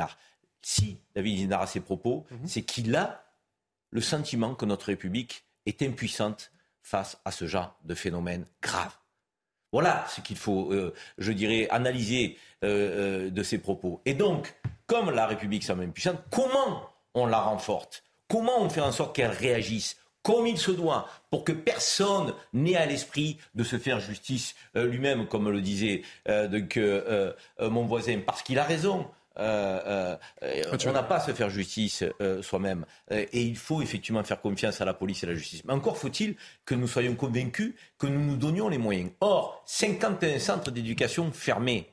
On a 100 départements sur le territoire métropolitain. On n'en a même pas un par département. Alors qu'on sait que la violence augmente partout et qu'elle augmente particulièrement chez les adolescents euh, euh, et chez euh, les jeunes dans notre pays. Donc il faut se donner les moyens de créer ces infrastructures. Et moi je le dis tranquillement, si ce ne sont pas les militaires qui encadrent cette structure, il faut qu'il y ait un esprit militaire. Il faut qu'ils retrouvent les repères, le sens de l'autorité, le respect de ces jeunes qui sont en déshérence totale, déshumanisés totalement. Pour s'attaquer à une dame âgée quand on a 14 15 ans, mais on a quoi comme base en termes de valeurs et de principes? On a quoi comme base éducative? On est, on est, mais c'est pas possible. On est dans une déshérence totale, déshumanisé totalement. En moi, frapper les parents au portefeuille. D'abord, je demande d'avoir la situation euh, de expulser éventuellement une mère qui élève un enfant de 15 ans tout seul, qui fait une tête de plus qu'elle. Je sais pas si ça réglera la solution. En revanche, sanctionner celui qui a 15 ans parce qu'il est responsable de ses actes, ça, j'y suis favorable et archi favorable. Or aujourd'hui, on ne sanctionne pas en temps réel et les peines ne sont pas effectives. Voilà le problème de notre pays. Il faut qu'on sanctionne immédiatement et qu'on les écarte de la société. Ça, ça s'appelle des prisons pour adolescents, pour mineurs. Mais ça s'appelle des prisons. N'ayons pas peur des mots. Jean-Sébastien Ferjou. Pardon, mais pour le coup, alors là où je rejoins Karim Zeribi, c'est que je, suis d'accord, le cœur du sujet, c'est pas le tweet de David Lisnard. Mais quand même, je pense qu'il aurait pu tourner sept fois son pouce avant de tweeter, parce qu'on ne peut pas. C'est totalement paradoxal. D'un, il y a ce qui a déjà été dit et qui paraît évident. On ne peut pas entrer dans une société où chacun se fait justice soi-même, quel que soit le degré d'abjection des faits euh, qui, sont, euh, qui sont constatés, et sauf évidemment à ce qu'on soit en situation de pouvoir les empêcher, ce qui est encore euh, autre chose. Mais surtout, c'est une forme de négation de la politique. David Lisnard, c'est pas un citoyen lambda. David Lisnard, il il est justement en situation potentiellement d'agir politiquement. Si même un responsable politique en est à nous dire que finalement, bah, il n'y a pas d'autre solution que de se faire justice soi-même, on est dans l'effondrement absolu de la logique même de la République. Donc ce tweet-là, mais encore une fois, je comprends le sentiment. C'est pas, il s'agit pas de. Après, moi, il y a autre chose qui, me frappe parce que ça me paraît relativement marginal euh, finalement comme débat. C'est que on peut effectivement avoir les débats qu'on a tous euh, déjà eus sur la, certitude de la sanction, la sévérité des peines, les centres d'éducation fermés, les prisons, tout ce qu'on veut. Mais il y a autre chose derrière ça. Il y en a un, il était en train de filmer. C'est-à-dire que de toute façon, on voit bien qu'on est là face à des gens qui ont perdu le sens de leur vie, mais pas seulement celui de la vie des autres, le sens de leur propre vie. Ils s'en foutent de gâcher leur propre vie. Et on le voit dans beaucoup de rixes euh, qui ont lieu dans un certain nombre de ces quartiers-là. Ils s'en foutent finalement. Et cette menace-là, elle ne marche même pas. Et moi, ce que je constate, c'est que que quand on affirme être conservateur dans ce pays, alors mais c'est la Lali, alors imaginez si en plus vous êtes libéral comme moi, alors là vous avez la double peine, c'est l'horreur absolue. On ne cesse de reprocher aux gens d'être conservateurs, mais enfin quand même on est après 50 ans de déconstruction de tout ce qui a fait l'autorité, de tout ce qui a fait les, les piliers, les fondements de la civilisation française et pas seulement française, occidentale, parce qu'on voit bien que le problème se pose un peu partout ailleurs. Donc il doit bien quand même y avoir probablement euh, une relation euh, de cause à effet. Ben non, on n'a pas le droit d'être conservateur. S'il faut absolument être progressiste, il n'y a que ça qui est responsable, qui est respectable. Et dès qu'il y en a un qui a le malheur de dire qu'il veut être un peu conservateur, mais pas conservateur au sens bourgeois versaillais, juste au sens de dire, il y a le qu'on a le droit. Tu dis, tu n'es pas conservateur. Euh, dans ce que tu dis, il n'y a pas de désolé, on peut assumer. Mais non, je suis désolé. le, respect, le respect, c'est pas une valeur On a déconstruit toute l'éducation nationale, on a déconstruit toute l'autorité des familles. On ne cesse de répéter aux parents, d'ailleurs, qu'il faut surtout pas réprimer leurs enfants, que c'est une atteinte aux droits de l'homme, etc. Ouvrons les yeux sur la société qu'on a créée. Gabriel, s'il vous plaît, et ensuite on va écouter En même temps, c'est n'importe quoi. Restaurer l'autorité, c'est Je continue de prendre la défense de David Linard parce que son tweet ne voulait rien dire d'autre que si c'était ma mère et que je croisais la route de ces gars-là, je leur aurais cassé la gueule. Quel, quel euh, homme aujourd'hui en France peut prétendre qu'il aurait regardé passivement sa mère de 89 ans se faire agresser? Alors on va peut-être arrêter d'en faire un fromage et de faire un sur le coup, s'il s'agit de l'empêcher, c'est autre chose. Nadine Morano. Et, de faire un faux procès euh, à, à, David Lina. Nadine Morano. Oui, encore une fois, euh, moi je, vais sans doute me répéter, mais la réalité c'est qu'il y a un dispositif que visiblement vous ne connaissez pas et qui fonctionne bien, qui s'appelle le Conseil pour le droit et devoir des familles. Qu'est-ce que c'est? C'est-à-dire que le maire dispose d'un outil euh, dans lequel il y a un responsable de la justice, il y a un responsable de l'éducation nationale, il y a un responsable associatif, et on reprend en main le destin d'un jeune qui commence à déraper. Moi, j'ai assisté à des conseils pour les droits et devoirs des familles. J'ai vu des maires, comme euh, euh, décrivait Karim Zeribi, qui avaient des enfants à charge et qui faisaient deux têtes de plus qu'elle et qui se retrouvaient complètement dépassés. D'abord, je voudrais te dire où sont les pères parce que c'est un peu facile, ça. Euh, de se retrouver toute seule et puis que le père, on se lave les mains de ses responsabilités. Euh, les pères aussi, il faut les ramener dans le jeu, même s'ils ont quitté le foyer euh, conjugal. Mais ceci étant, le Conseil pour les, droits et devoirs des familles est un dispositif qui fonctionnait. Et donc, il faut que ça soit réactivé et il faut qu'en complémentarité de ces dispositifs, vous l'avez souligné aussi, on a 100 départements, il n'y a pas un centre éducatif fermé par département. Vous avez dit aussi que euh, dans ce pays, euh, l'éducation nationale a été déconstruite, l'autorité des parents, mais aussi, surtout, et surtout, la crainte. Moi, quand j'étais gosse, dans mon quartier populaire, c'était les policiers qui nous faisaient traverser le passage piéton pour aller à l'école à chaque entrée et sortie scolaire. Ils nous connaissaient tous par nos prénoms. Et il n'y en avait pas un qui osait marcher sur la pelouse parce qu'on se serait pris un coup de pied aux fesses. Bon, et on respectait les policiers et on respectait les gendarmes et on en avait peur. Aujourd'hui, il y a un refus d'obtempérer toutes les 20 minutes. C'est un scandale. C'est ça qui ne fonctionne pas non plus. Il faut faire respecter nos forces de sécurité. Merci Nadine Morano, merci encore une fois d'avoir réagi en direct dans Punchline. Nadine Morano qui est députée euh, européenne, les Républicains. Merci encore d'avoir accepté notre invitation. Vous restez avec moi à tous les quatre. On parle dans un instant de la, fuite de l'imam Iqiyoussen. On ira dans le nord avec notre envoyé spécial Jeanne Cancard qui a de plus en plus d'informations. Vous restez avec nous. À tout de suite. Allez, de retour sur le plateau, toujours en direct de Punchline. Merci encore de votre euh, fidélité. On est encore ensemble pendant une heure pour faire le point ah, sur l'actu de ce vendredi soir. Toujours avec Gabrielle Cluzel, qui est directrice de la rédaction de, Boulevard Voltaire, avec euh, Jean-Sébastien Ferjou, qui est directeur d'Atlantico, avec Karim Zeribi, qui est consultant CNews, et Mathieu Vallet, qui est porte-parole du syndicat indépendant des commissaires de police. Merci à tous les quatre d'être avec nous. Le point sur l'info, on ira dans un instant à Lourdes, dans le Nord, avec euh, l'imam Hassan Iquissen, qui est toujours en fuite. Les précisions de notre envoyé spécial juste après. L'essentiel de l'actu, c'est avec vous, Isabelle Piboulot. Dès lundi, la ville de Lille va cesser d'éclairer ses bâtiments publics la nuit. Exception faite pour la Grand Place et la place de l'Opéra. Certaines fontaines seront également mises hors service. Ces mesures devraient permettre une économie de consommation annuelle d'énergie d'environ 170 000 kWh. Martine Aubry précise que le plan de sobriété énergétique sera annoncé la semaine prochaine.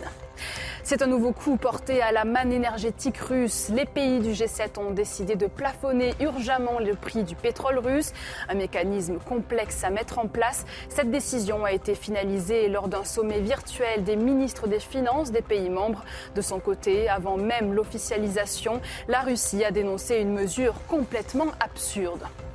Explosion dans une mosquée d'Era en Afghanistan, à l'ouest du pays.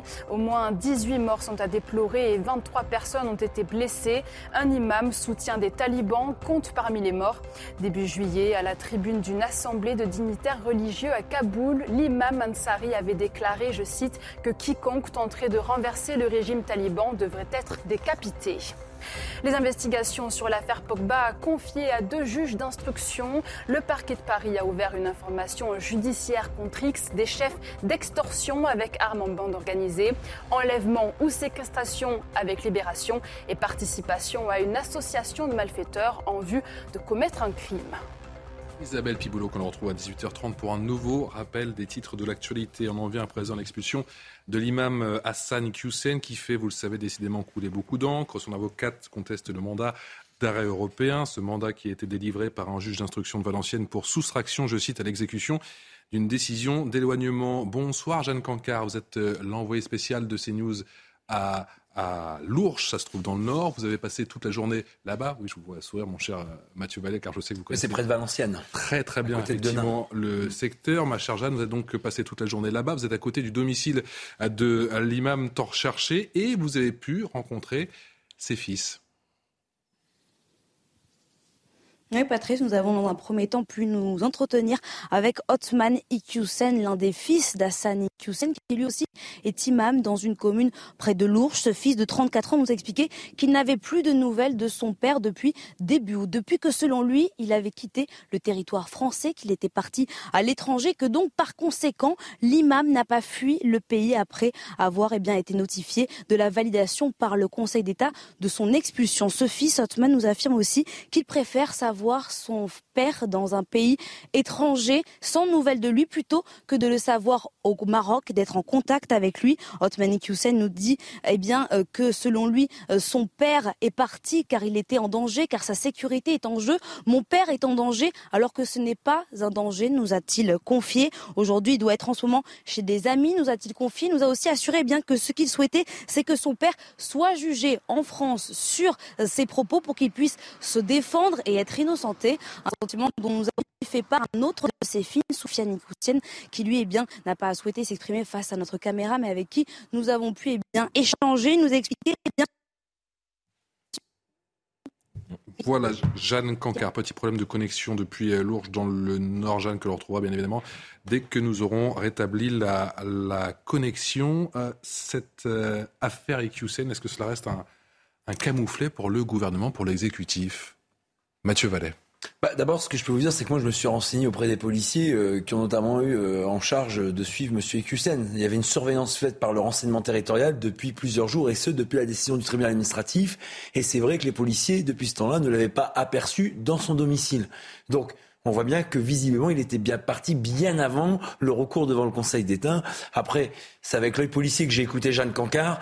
Euh, bon, ses fils, euh, au lieu de faire le porte-parole euh, de leur père, il ferait mieux quand même de donner des informations à la police quand il dit qu'il est sûrement chez des amis, qu'il est parti à l'étranger. Enfin, je pense qu'ils ont des informations quand même qui sont susceptibles d'aider les enquêteurs. Et puis, moi, je peux pas entendre qu'en France, il est en danger. C'est pas vrai. Enfin, quand on a rien à se reprocher, d'abord, on fuit pas. Et ensuite, on a des voies de recours. Vous savez, on est le pays du carcan des droits administratifs. Donc, je pense qu'avec tous les recours, les possibilités de pouvoir euh, faire valoir sa vérité et ses paroles, il peut pas taxer la France d'un pays tortionnaire, dictatorial ou dangereux dans lequel il ne pourrait pas exprimer ses droits. Il l'a fait d'ailleurs depuis le début.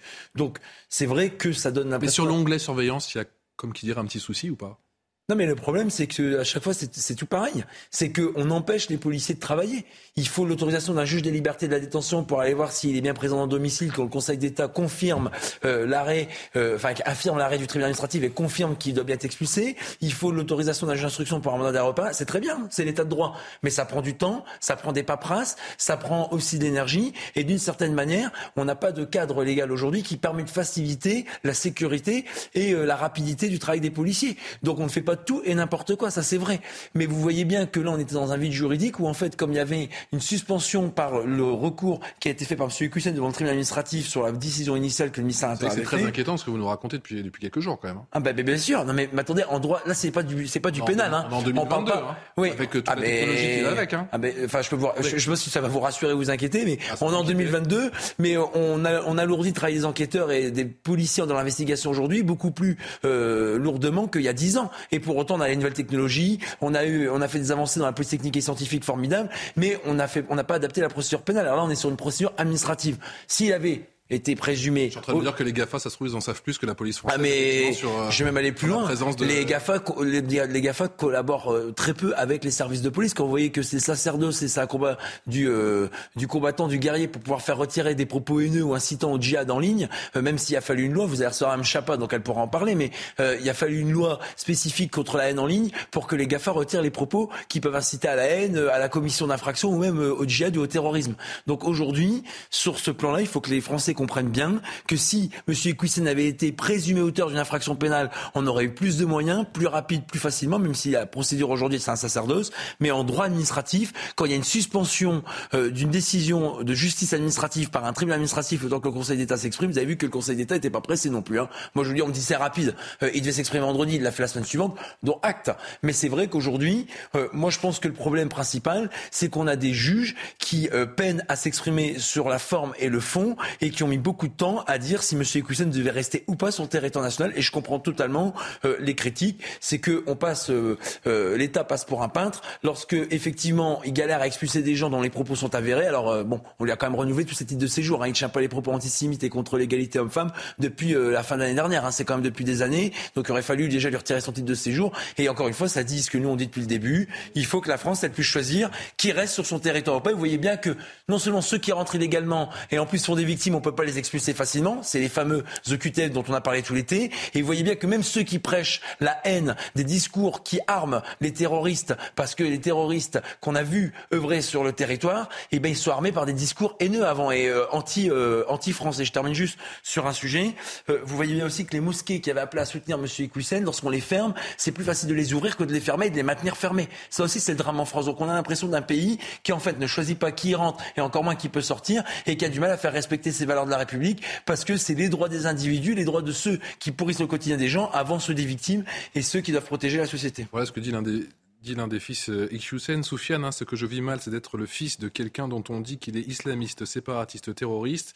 Moi, je crois profondément, Gabriel Cluzel, qu'il n'est rien de tout ça. C'est un gros coup de com' de la part de Gérald Darmanin. Est-ce que cette affaire, Iqiyoussen va laisser des traces? Et pardon, Gabriel, juste un truc, j'espère qu'il n'est pas parti en Belgique Parce que quand on voit déjà la cellule de Verviers ou euh, Molenbeek, qui a été euh, l'un euh, des fournisseurs, si je dire, qu'il avait ses habitudes en Belgique. ouais, principal des attentats du 13 novembre, la Belgique, elle a déjà forte affaire avec ses radicalisés et une partie importante de ces personnes qu'elle suit, pour pas se rajouter en plus des gens qui ont des discours haineux et ceux qu'on chasse du pays. mais il est évident qu'il, de, cet imam devient le, le sparadrap du capitaine Haddock pour Gérald Darmanin, et un sparadrap qui est en plus en train de devenir une icône parce que il a fait l'objet d'une cagnotte de soutien. demain, il fait l'objet d'une manifestation parce qu'on voit que c'est pas seulement le, le, sujet de cet imam, c'est qu'il y a tout un ensemble de gens euh, qui euh, le soutiennent et euh, c'est assez terrifiant. Alors moi, je veux bien entendre tout ce qu'on veut sur le fait que on pouvait pas, sur le plan du droit, le surveiller, etc. Il y a deux informations qui, qui, qui me frappent par le, contraste qu'elles offrent et qu'on a eu à peu près au même moment quand on parlait de cet imam. La première, c'est que tout l'été, on nous a dit que les policiers allaient vérifier que les magasins euh, fermaient bien euh, euh, leurs portes et pour leur dire, pour vraiment les gronder très fort quand leurs magasins étaient climatisés. Bon, peut-être qu'il va falloir recentrer la police sur ses fondamentaux. Hein, ça me paraît intéressant, plus intéressant de, de, de suivre les fichiers S. Et puis, par, et puis par ailleurs, pardon, je suis une néophyte en la matière, hein, mais j'entends que l'intelligence artificielle permet au fisc de repérer les piscines clandestines, alors que là, c'est vraiment c'est un immense succès. Bah, c'est plus facile de trouver les piscines clandestines que les fichiers S. Mais qu'est-ce qui est plus préjudiciable pour les Français aujourd'hui. On vit quand même, même les drones. Imaginez-vous que les drones, jusqu'à l'année dernière, on ne pouvait pas les utiliser. Tout le monde peut les utiliser, sauf la police. Pour les manifs, pour lutter contre les trafics, pour lutter contre les voyous. Vous avez exactement raison. On autorisait tout le monde sauf les policiers. Et c'est le Conseil constitutionnel qui l'interdisait. Hein. C'est pas des élus politiques. Hein. Donc il y a un souci avec certains juges qui ont du mal avec euh, le côté de se placer soit du côté des policiers ou des voyous. Vous avez parfaitement raison. Et euh, le recentrer les policiers sur le cœur de métier, on ne cesse de le demander. Quand on nous demande trois opérations anti-rodéo par jour, comme des antibiotiques matin, midi et soir, parce qu'on aurait pu en faire quatre ou cinq, c'est pareil. Au lieu de faire une politique avec du chiffre, nous on est pour faire confiance aux policiers et lutter contre les vrais voyous. Et effectivement, vous savez, nous ça nous intéresse pas d'aller dire aux gens fermez les portes parce qu'il y a la clim qui sort dans la rue. On préfère plutôt dire aux voyous, on vous interpelle et on permet justement aux gens de sortir parce que c'est le véritable drame aujourd'hui de notre société. C'est que comme vous l'avez montré à Cannes, aujourd'hui les gens ont peur de sortir parce qu'ils ont peur de se faire fracasser pour un regard, pour une jupe. Je pense aux femmes. Parce que vous imaginez une femme qui demain, je termine à Patrice doit faire, une femme qui demain, par la crise énergétique, n'aura plus des rues éclairées, qui en plus aura une jupe trop courte et passera par ça passera pendant dans certains quartiers où elle peut se faire agresser. Alors là, vous avez le package où, euh, ben, euh, effectivement, elle aura raison d'avoir peur parce qu'en plus, on a une justice à la ramasse qui a du mal à incarcérer les. Vous, vous avez, infiniment raison. Moi, je demande pour, toujours pourquoi les féministes partent en guerre contre les barbecues, mais en revanche, euh, la, la délinquance qui, qui touche au premier chef les femmes, parce que c'est évident. alors là, ça les laisse complètement indifférentes. C'est vraiment l'angle mort. Visiblement, ça ne les intéresse pas. Et pour le rassemblement, vous avez raison. Demain, il y en a un à Paris. J'espère qu'il sera interdit parce que honnêtement, c'est une insulte pour la République mm. que de mettre en avant des gens dont la, justice administrative du pays, on parle même plus de politique, a déterminé que les propos étaient anti-république. Ça, c'est quelque chose que je ne comprends plus, mais c'est ces fameux comités comme Adama Traoré qui, en fait, font déjà des gendarmes les coupables idéaux et où ils ont déjà rendu justice dans la rue, alors que dans les tribunaux, les magistrats ne se sont pas exprimés. On va retrouver Jeanne Cancard. Effectivement, on a rétabli la, connexion. On repart dans le nord. Vous avez donc passé la, journée à Lourdes et vous nous disiez que vous avez rencontré eh bien, plusieurs fils de, de, de. Oui, Patrice, deux fils de l'imam euh, Hassani Hussein. Je vous ai parlé tout à l'heure, il y a quelques minutes, du premier fils, Othman, qui lui aussi est imam dans une euh, commune euh, près de l'Ourche. Lui qui nous explique eh bien, qu'il préfère savoir son père à l'étranger sans avoir aucune nouvelle de lui, plutôt que de savoir au Maroc, là où il serait en danger. Ce fils aussi qui nous explique qu'il n'a plus de nouvelles de son père eh bien, depuis début août, depuis que selon lui, il a quitté le territoire français, que donc, par conséquent, son père n'est pas parti mardi à l'étranger, une fois que le Conseil d'État a validé son expulsion. Autre fils avec qui nous avons pu nous entretenir, Soufiane Iqiyoussen, qui lui n'a pas souhaité s'exprimer face à notre caméra, mais avec qui eh bien, on a pu échanger. Lui nous parle surtout du dîner qui avait eu lieu entre Gérald Darmanin et son père Hassan Iqiyoussen en 2014 en vue euh, des élections municipales en compagnie d'une dizaine d'autres personnes. Il nous le dit, eh bien, à ce moment-là, mon père avait déjà tenu des propos qu'on lui reproche. Alors pourquoi ne pas avoir agi à ce moment-là? Pourquoi avoir attendu autant tout ça est politique. Ce fils qui nous explique aussi qu'il sait que son père Hassan Hussein va bien et qu'il pourrait prochainement s'exprimer, mais que d'ici là, eh bien, il veut se protéger. Mon père n'est pas un criminel, c'est ce que nous ont martelé ces deux fils aujourd'hui. Merci beaucoup Jeanne. Jeanne Cancarin depuis l'Ourge dans le Nord avec les images, le duplex réalisé par euh, Fabrice Elsner. Merci à tous les deux. Karim Zeribi. C'est un imbroglio de A à Z cette affaire. Et je dirais que nos institutions euh, tombent dans un ridicule absolu. Gérald Darmanin s'est tiré une balle dans le pied. Non mais, vraisemblablement, il a voulu faire un coup politique. Mais il ne faut pas qu'on non plus nous soyons trop naïfs. Je veux dire, ces propos étaient tenus en 2004. Pourquoi personne n'a pris l'article 40 en 2004 pour le poursuivre sur le terrain judiciaire? Si les propos antisémites, ce ne sont pas des opinions, ce sont des délits. Je veux dire, à un moment donné, propos antisémites, propos homophobes, propos euh, contre l'inégalité, l'égalité homme-femme. Je veux dire, ça, je veux dire, franchement, on se réveille en 2022 en disant euh, mesures administratives de propos qui ont été tenus en 2004, mais quelqu'un qui est fiché S et qui finalement en 2014 aurait vu le ministre de l'Intérieur pour des élections. On marche sur la tête. On marche sur la tête. Après, derrière, on sait très bien qu'il y a une mesure euh, du Conseil d'État qui va être prise. Donc la surveillance ne va pas incriminer les fonctionnaires de police quand même je veux dire, face aux errements euh, de, l'institution. Euh, moi, ce que je ne comprends pas, c'est ce monsieur, il est né en France. Il a refusé la nationalité française euh, au moment où il aurait pu l'obtenir. Il a fait un choix, nationalité marocaine. Aujourd'hui, il est frappé d'un avis d'expulsion. Il va en Belgique. Mais je ne comprends pas. Le Maroc, c'est pas l'enfer sur terre non plus. Qu'il soit en Belgique, loin de sa famille, ou au Maroc. Qu'est-ce qui change? Il risque pire s'il est renvoyé au Maroc. pas vrai. Son père n'est pas quelqu'un qui va se taire. Voilà ce qu'a dit. Mais il, se taire en quoi? Qu'est-ce qu'il va faire? Il va critiquer le roi du Maroc? Il va faire quoi? Je veux dire, il faut arrêter? Il est expulsé, il n'est pas expulsé euh, dans un bagne. Il est, expulsé dans un pays où les gens partent en vacances, où les gens vont, vont, acheter des résidences secondaires, où des retraités décident d'aller vivre. Et le Maroc, c'est quand même un pays où il fait bon vivre. Alors bien sûr qu'il y a des Marocains malheureux, qu'il y en a qui crèvent de faim, évidemment, comme dans tous les pays. Mais là, en l'occurrence, surtout qui soit en sont traités de manière un peu différente. Qui soit, qui, soit en Belgique, qui soit en Belgique euh, ou qu'il soit au Maroc, je veux dire, il n'est pas à côté de sa famille. Alors après, on dit ses enfants, on demande ses enfants. Oui, bien sûr, ses enfants, ils vont pas dire mon père est un salaud, euh, que je suis content euh, qu'il soit expulsé. Évidemment que ses enfants, j'ai envie de dire heureusement qu'ils défendent leur père, que chaque enfant défend son père. Donc là n'est pas le sujet. Mais franchement, c'est un embrouilleux de A à Z. On marche sur la tête. On n'a pas poursuivi donc, des propos qui étaient antisémites. Pourquoi On n'a pas la réponse. Il vole mise en 2014 pour une élection. Force est de constater que ce n'était pas pour lui faire des reproches. Donc c'était plutôt pour se servir éventuellement euh, de sa voix et de ses réseaux. Et maintenant, on nous dit qu'il faut l'expulser. C'est un coup politique. un coup politique. de visionnage de vidéos, un coup politique. un coup politique foireux qui démontre, qui démontre plus, encore une fois, une forme d'impuissance de nos, de nos, institutions plutôt qu'une capacité euh, à lutter contre ceux, effectivement, contre lesquels on estime que les Allez, propos on sont direction le cher avec ce maire qui... Oui, rapidement, s'il vous plaît. Non, mais malgré tout, ce qui est dommage, c'est qu'en se focalisant sur le cas l'imam Iqiyoussen, on ne parle pas du reste. Que vous évoquiez euh, malgré tout, euh, Karim. Oui, c'est un camouflet, c'est ridicule pour Gérald Darmanin, tout ce qu'on veut. Mais enfin, la situation, c'est ce c'est ce qui a été dit, c'est que de toute façon, l'islamisme, l'islam radical, on, on, ne fait quasiment rien. Donc, on pourrait regretter d'ailleurs que cet imam n'ait pas eu l'idée de créer un compte parodique de Sandrine Rousseau, parce que alors là, peut-être que la gauche morale ou que l'extrême gauche, d'un seul coup, aurait ouvert les yeux sur les propos euh, qu'il tenait par ailleurs mais on voit bien que le sujet, c'est que nous ne faisons rien. Et ce qui est profondément perturbant, c'est qu'avec la crise énergétique, tiendrons-nous plus tête à l'Arabie saoudite, au Qatar, à la Turquie, à l'Algérie, quand ils financent sur le territoire national des mouvements qui clairement vont à l'encontre des valeurs euh, de la République Ces questions-là, elles sont entières. Donc finalement, les détails, les circonstances de la vie de l'imam Iqiyoussen, on s'en fiche un peu parce que ces questions-là, qui sont des questions politiques majeures, le temps qu'on consacre à parler juste encore une fois, des détails de l'imam Iqiyoussen, ben, c'est autant de temps qu'on ne passe pas à les régler, elle. Dans le Cher, ce maire agressé à la suite d'une altercation pour un rodéo sauvage. L'édile de 72 ans a été blessé au visage par un jeune de 19 ans qui doit être jugé en comparution immédiate dans quelques minutes. William Pelletier, bonsoir. Vous êtes le maire de Châteauneuf-sur-Cher. Merci beaucoup d'avoir accepté notre invitation. Première question, comment allez-vous, monsieur le maire, sur le plan physique et sur le plan psychologique?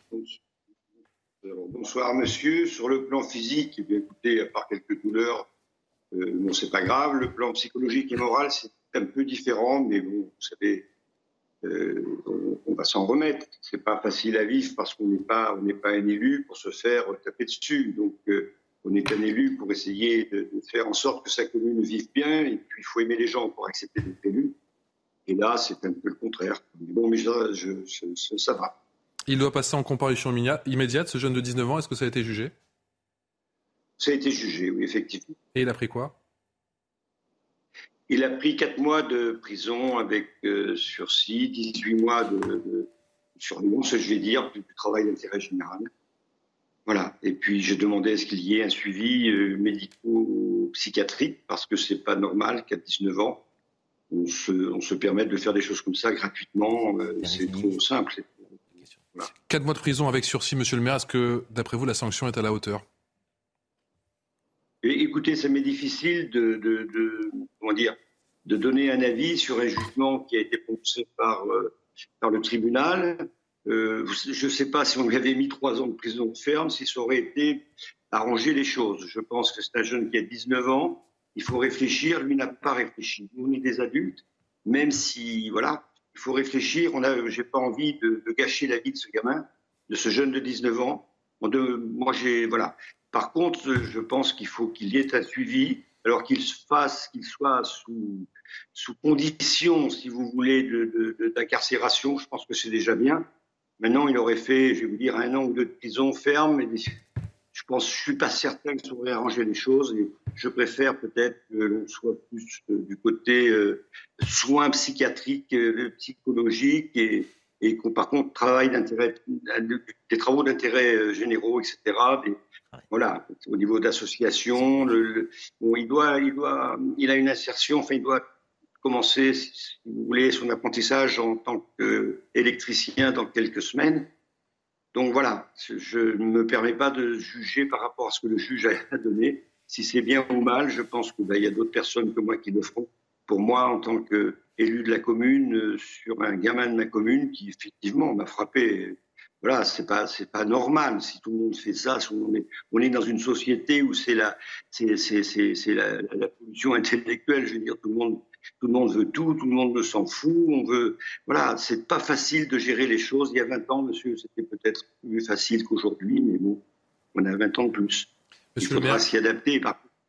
Monsieur le maire, euh, pour propos très dignes, euh, bien évidemment, est-ce que vous pouvez revenir pour nous sur les circonstances de cette agression? Je crois que ça s'est passé mercredi sur le parking de votre mairie avec ce jeune que vous connaissez, ce gamin. Je reprends vos propos que vous connaissiez, vous l'aviez, si je puis dire, enguirlandé il y a tout juste deux mois, c'est ça? C'est ça. Si vous voulez, le soir du dernier tour des élections législatives, j'ai été appelé par notre gérante du camping municipal parce qu'il y avait 4-5 jeunes qui lui tenaient des propos peu, peu, peu, peu, vous voyez ce que je veux dire, pas très bien, pas très propre. Et cette dame, ils étaient sur le camping en train de faire un peu le cirque. Alors, vous avez parlé de rodéo. C'est pas du, rodéo. Voilà, on va dire, ils faisaient le cirque. Et cette dame n'en venait pas à bout, donc elle m'a appelé. Donc, j'y suis allé. Je me suis déplacé avec mon maire adjoint, monsieur Landois.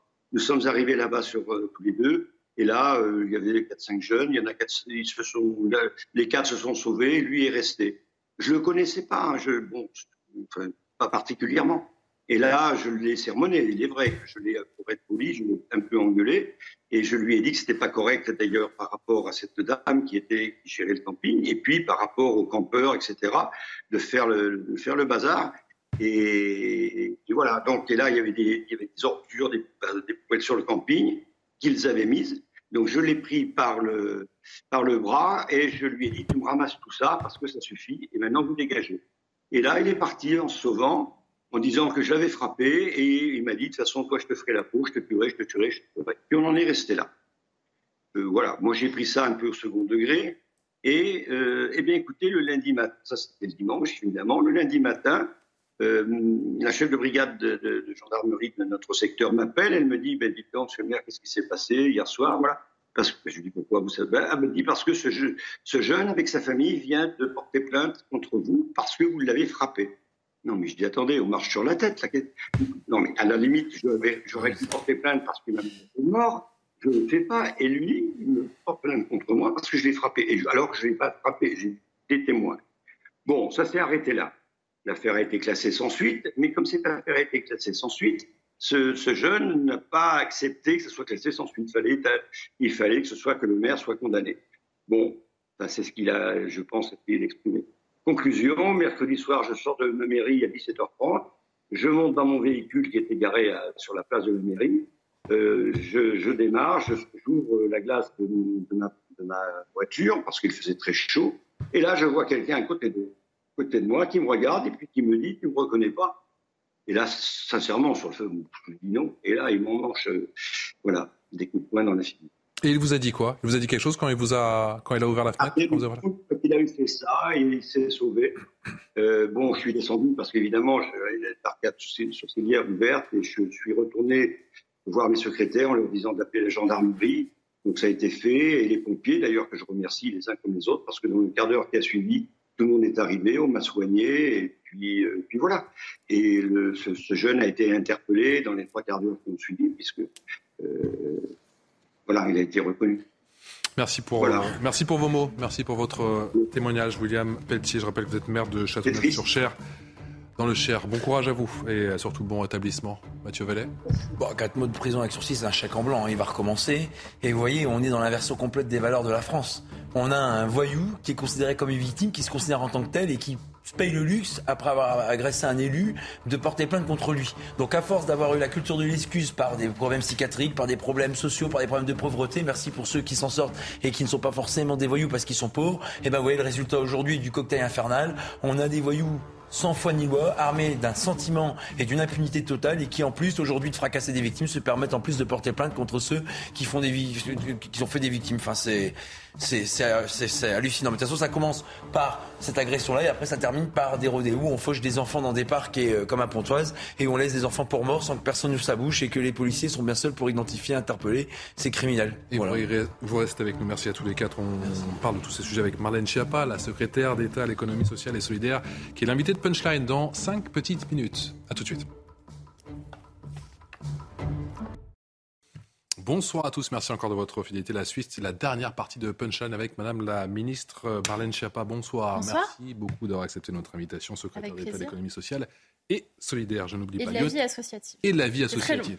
C'est très long, mais il faut tout dire. Soyons précis. Yohann du service politique de CNews. Bonsoir, mon cher Johan et Jean-Sébastien Ferjou, bien évidemment directeur d'Atlantico. On parle de bon nombre de sujets dans un instant, à commencer par l'imam IQCN, toujours en fuite juste après. L'essentiel de l'actu, avec Isabelle Piboulot. Cinq départements placés en vigilance orange pour risque d'orage. Il s'agit du Gard, du Vaucluse, des Alpes d'Haute-Provence, du Var et des Bouches-du-Rhône. Les orages vont continuer de se développer sur les bords de la Méditerranée, marqués par des précipitations intenses. Alors prudence, des risques d'inondation et de grêle sont à prévoir. Deliveroo condamné à verser 9,7 millions d'euros à l'URSSAF. La plateforme britannique a été reconnue coupable de travail dissimulé concernant plus de 2000 200 emplois de livreurs en Ile-de-France entre le 1er avril 2015 et le 30 septembre 2016. L'entreprise n'a donc pas réglé ses cotisations et contributions sociales à hauteur de plus de 6 millions d'euros, la somme supplémentaire correspondant à des majorations. L'UEFA inflige des amendes limitées au PSG, à l'OM et à Monaco, des sanctions financières pour avoir transgressé les règles comptables du fair play financier. L'UEFA a convenu d'un plan de redressement sur trois saisons. Le PSG s'acquittera de 10 millions d'euros, l'Olympique de Marseille et l'ASM de 300, millions, 300 000 euros chacun. Marlène Schiappa, secrétaire d'État à l'économie sociale et solidaire, donc l'invité de la dernière partie de Punchline, l'expulsion de l'imam Hassan Iqiyoussen, son avocat qui conteste, son qui conteste le mandat d'arrêt européen, ce mandat euh, qui a été délivré par un juge d'instruction de Valenciennes pour soustraction à l'exécution d'une décision d'éloignement. On a quand même le sentiment, jour après jour, ça fait quand même, cette affaire Iqiyoussen, que eh bien, cette affaire va laisser des traces et que, quelque part, l'exécutif s'est tiré une balle dans le pied. Est-ce que c'est aussi votre sentiment? Moi, ce que j'observe dans cette affaire, c'est que le ministre de l'Intérieur ne lâche rien. Euh, j'ai travaillé euh, deux ans auprès de Gérald Darmanin euh, au ministère de l'Intérieur et je sais à quel point il est déterminé à faire respecter les valeurs de la République sur notre sol. Je soutiens pleinement la décision qu'il a prise et ensuite la décision, les décisions successives qu'il a pu tâcher de prendre pour faire respecter sa décision. Ah, ça, veux... fuite, c'est une bonne nouvelle? Non, je ne sais pas que c'est une bonne nouvelle qu'il soit en fuite. En tout cas, qu'il ne soit plus sur le territoire français, euh, on ne peut que s'en réjouir et s'en féliciter. Mmh. Maintenant, il faut que ce soit le temps de la justice. Ça a été le temps de, de la décision du ministre de l'Intérieur. Il y a eu le temps de la justice qui s'est euh, prononcée. Euh, à différentes échelles, et eh bien maintenant je crois que ça doit être un message également pour dire qu'il y a des choses qu'on ne laissera plus passer. Les propos d'appel à la haine contre les femmes, les propos antisémites, les appels à la haine contre la France, tout cela n'est pas digne de quelqu'un qui se prétend être un imam. On a quand même le sentiment que le régalien, c'est le talon d'Achille depuis le début de cette présidence d'Emmanuel Macron. Que dites-vous aujourd'hui aux Français, même si encore une fois ce n'est plus votre périmètre, mais vous connaissez très bien ces sujets, qu'il va falloir encore un petit peu de temps, un petit peu de patience pour que la retourne? Non, je dis qu'en fait, avec le président de la République, le ministre de l'Intérieur, on a mis un coup de pied dans la fourmilière. Il y a des choses qui se passaient précédemment et qui étaient euh, sous les radars et peut-être qu'on ne dérangeait pas.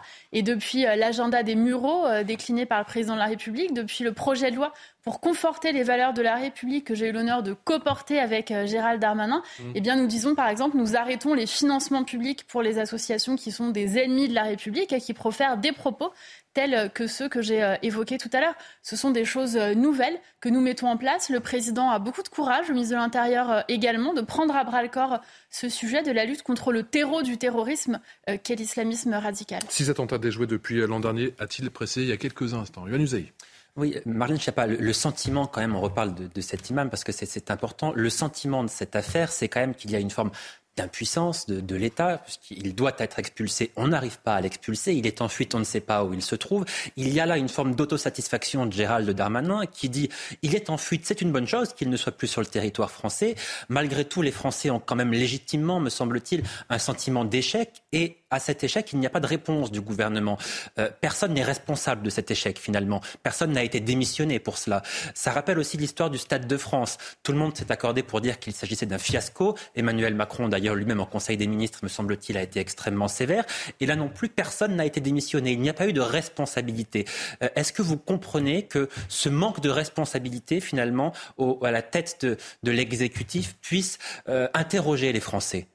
Moi, ce n'est pas du tout le sentiment que j'ai. Vous me, pardonnez d'avoir une appréciation euh, différente. Je pense au contraire, et euh, j'ai travaillé beaucoup avec le président de la République depuis maintenant euh, six ans, puisque j'avais commencé sa campagne dès 2016.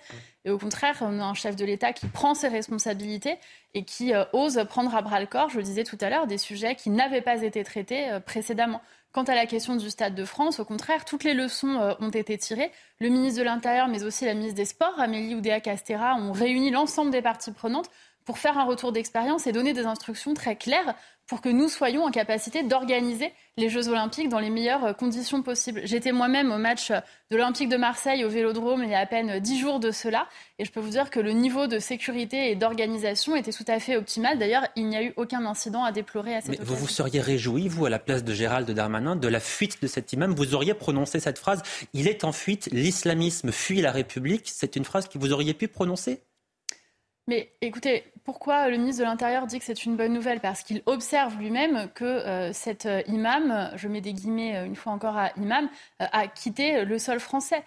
Et ce faisant, il a fui effectivement la République. Donc l'idée, c'est vraiment maintenant de regarder les choses droit dans les yeux, de mettre des mots sur ce qui se passe, ce qui n'était pas le cas précédemment. Je vais vous dire, moi, quand j'ai regardé par exemple les financements des associations qui ne respectaient pas la République, quelle surprise de voir que euh, au niveau euh, de notre pays, il y avait pu euh, avoir des associations qui avaient été financées avec de l'argent public et quelle surprise là encore de découvrir qu'au niveau européen, des organisations qui étaient parfois des faunées des frères musulmans étaient financées financer avec de l'argent de l'Europe. Nous nous étions mobilisés à l'époque et Laurence Boone, la secrétaire d'État chargée des affaires européennes, a annoncé engager un dialogue avec l'ensemble de ses homologues pour faire pression sur la Commission européenne et qu'on cesse de mettre en avant de telles organisations. Ça veut dire que les choses avancent, les choses changent. Alors bien sûr, ce sont des, faits qui sont ancrés, des habitudes qui ont été prises de très longue date. Enfin, ça commence à avancer et ça, oui, c'est positif. Les choses changent parce que vous êtes forcément en coulisses, c'est ce que vous voyez tout le travail qui est effectué, j'imagine, par le gouvernement. Mais quand on se met du côté des Français, ils se disent tiens, on attend tranquillement la décision du Conseil d'État. Et au moment où on doit aller récupérer cette personne, on se dit qu'il peut disparaître comme bon lui semble. Oui, c'est ça. Est-ce que, vous, est que vous pensez que qui que ce soit en France, à part Gérald Darmanin, se félicite de la fuite de cet imam? Mais je pense que nous sommes aussi dans un état de droit, donc il y a des étapes successives de droit, et je pense que les Français sont un peuple intelligent, politique, érudit, et ils savent que nous sommes dans un état de droit et qu'il y a différents euh, stades euh, dans la justice et que donc il y a des décisions qui sont prises. Je crois que personne ne s'est dit j'attends tranquillement euh, la décision du Conseil d'État. Au contraire, je pense qu'il y a eu une mobilisation très forte et je veux saluer y compris les personnels de terrain qui se sont mobilisés pour cela. Mais avant cette décision, il n'y avait pas de raison d'aller interpeller ni même surveiller cette personne. Qu'est-ce qui fait qu'on va surveiller quelqu'un en France? C'est parce qu'on estime qu'il y a une menace imminente émanant de cette personne. Et donc toutes les personnes qui sont fichées S ne sont pas toutes nécessairement des personnes toutes dangereuses. Et je sais qu'en le disant, je heurter peut-être euh, certains, mais c'est un fait. On est fiché S à partir du moment où on considère qu'il y a euh, un intérêt apporté dans le travail, notamment dans le travail de renseignement euh, qui est mené. Ça peut être, par exemple, des personnes qui sont en contact, elles, avec des personnes dangereuses. C'est ça qui est extrêmement important à comprendre. Jean-Sébastien. Est-ce que cet imam, finalement, n'a pas été utilisé, en quelque sorte? On a besoin de symboles en politique, mais pour montrer que la, loi, la fameuse loi séparatisme pouvait, avait changé les choses, mais derrière ça, il y a quand même, euh, il n'est pas le seul. Donc j'avais deux questions en quelque sorte. D'un, le Conseil d'État, dans ses motivations, a un peu balayé un certain nombre de choses qui sont dans la loi, comme des raisons valables d'expulser quelqu'un. Qu'est-ce que ça vous inspire? Et de deux, est-ce que euh, le gouvernement entend continuer parce que euh, l'imam Akyusen est malheureusement loin d'être le seul imam ou de manière générale le seul à porter une parole qui pourrait être justement antisémite, homophobe et autres? Mais vous avez complètement raison. Et justement, c'est aussi pour cette raison que le symbole est important en politique. Et là, je pense que ce qu'il faut retenir, c'est que finalement, euh, force... c'est l'arbre qui cache la forêt. Mais...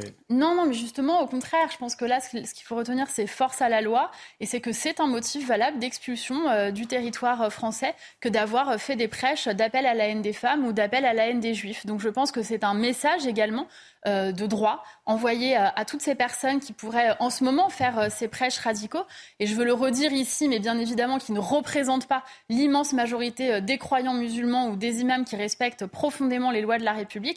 Mais pour cette petite minorité euh, radicalisée qui tient de tels propos, je crois que c'est effectivement un message qui leur est adressé pour dire que voilà, in fine, ce que disent les lois de la République, ils n'ont pas leur place sur le sol français. Le fait qu'il ait pu tenir des messages euh, soutenant euh, Ben Laden n'a pas été retenu comme une raison par le Conseil d'État. Qu'est-ce que ça vous inspire finalement, puisque il y a les élus qui ont été justement qui ont une légitimité, qui écrivent des lois, et puis des magistrats qui considèrent que. Mais ça, justement, comme vous savez, j'appartiens au pouvoir exécutif et je ne peux pas interférer ni commenter des décisions du pouvoir judiciaire. Tout ce que je peux vous dire, c'est que moi, en tant que législateur, en, tant en tout cas membre du gouvernement, euh, j'ai euh, enrichi cette loi euh, sur la question du séparatisme pour qu'elle soit le plus protectrice possible des personnes qui en sont les premières victimes. En général, ce sont les musulmans eux-mêmes dans le monde qui sont les premières victimes du terrorisme, et bien sûr les femmes qui en sont également. Alors justement, Madame la Ministre, on nous dit effectivement que l'imam Hussein n'est plus sur le territoire français, qu'il est en fuite, mais ses prêches sont encore disponibles sur le net. Est-il vraiment parti au final? Bah, c'est en tout cas l'information dont nous disposons. Alors après, vous avez eu la gentillesse de rappeler que j'étais aujourd'hui chargée de l'économie sociale et solidaire et de la vie associative. Je vous réponds avec beaucoup de plaisir les gens depuis. Qui veulent euh, accéder effectivement à tous ces prêches, tous ces prêches. Non, mais les prêches, les, les prêches de, les prêches. encore disponibles effectivement. Tous les propos qui appellent à la haine des femmes, à la haine des juifs, à la haine de qui que ce soit, des appels aux meurtres, de l'apologie du terrorisme, n'ont rien à faire euh, en, sur Internet, n'ont rien à faire sur une plateforme en étant disponibles. Et donc, j'ose imaginer que euh, les personnes qui font un travail remarquable, notamment à la tête de Pharos, mm. et qui auront vu ces propos ou reçu des signalements, prendront toutes les mesures nécessaires avec les hébergeurs pour les faire disparaître euh, dans les meilleurs délais. J'en suis absolument convaincue. Je leur fais confiance pour cela. Jean-Sébastien.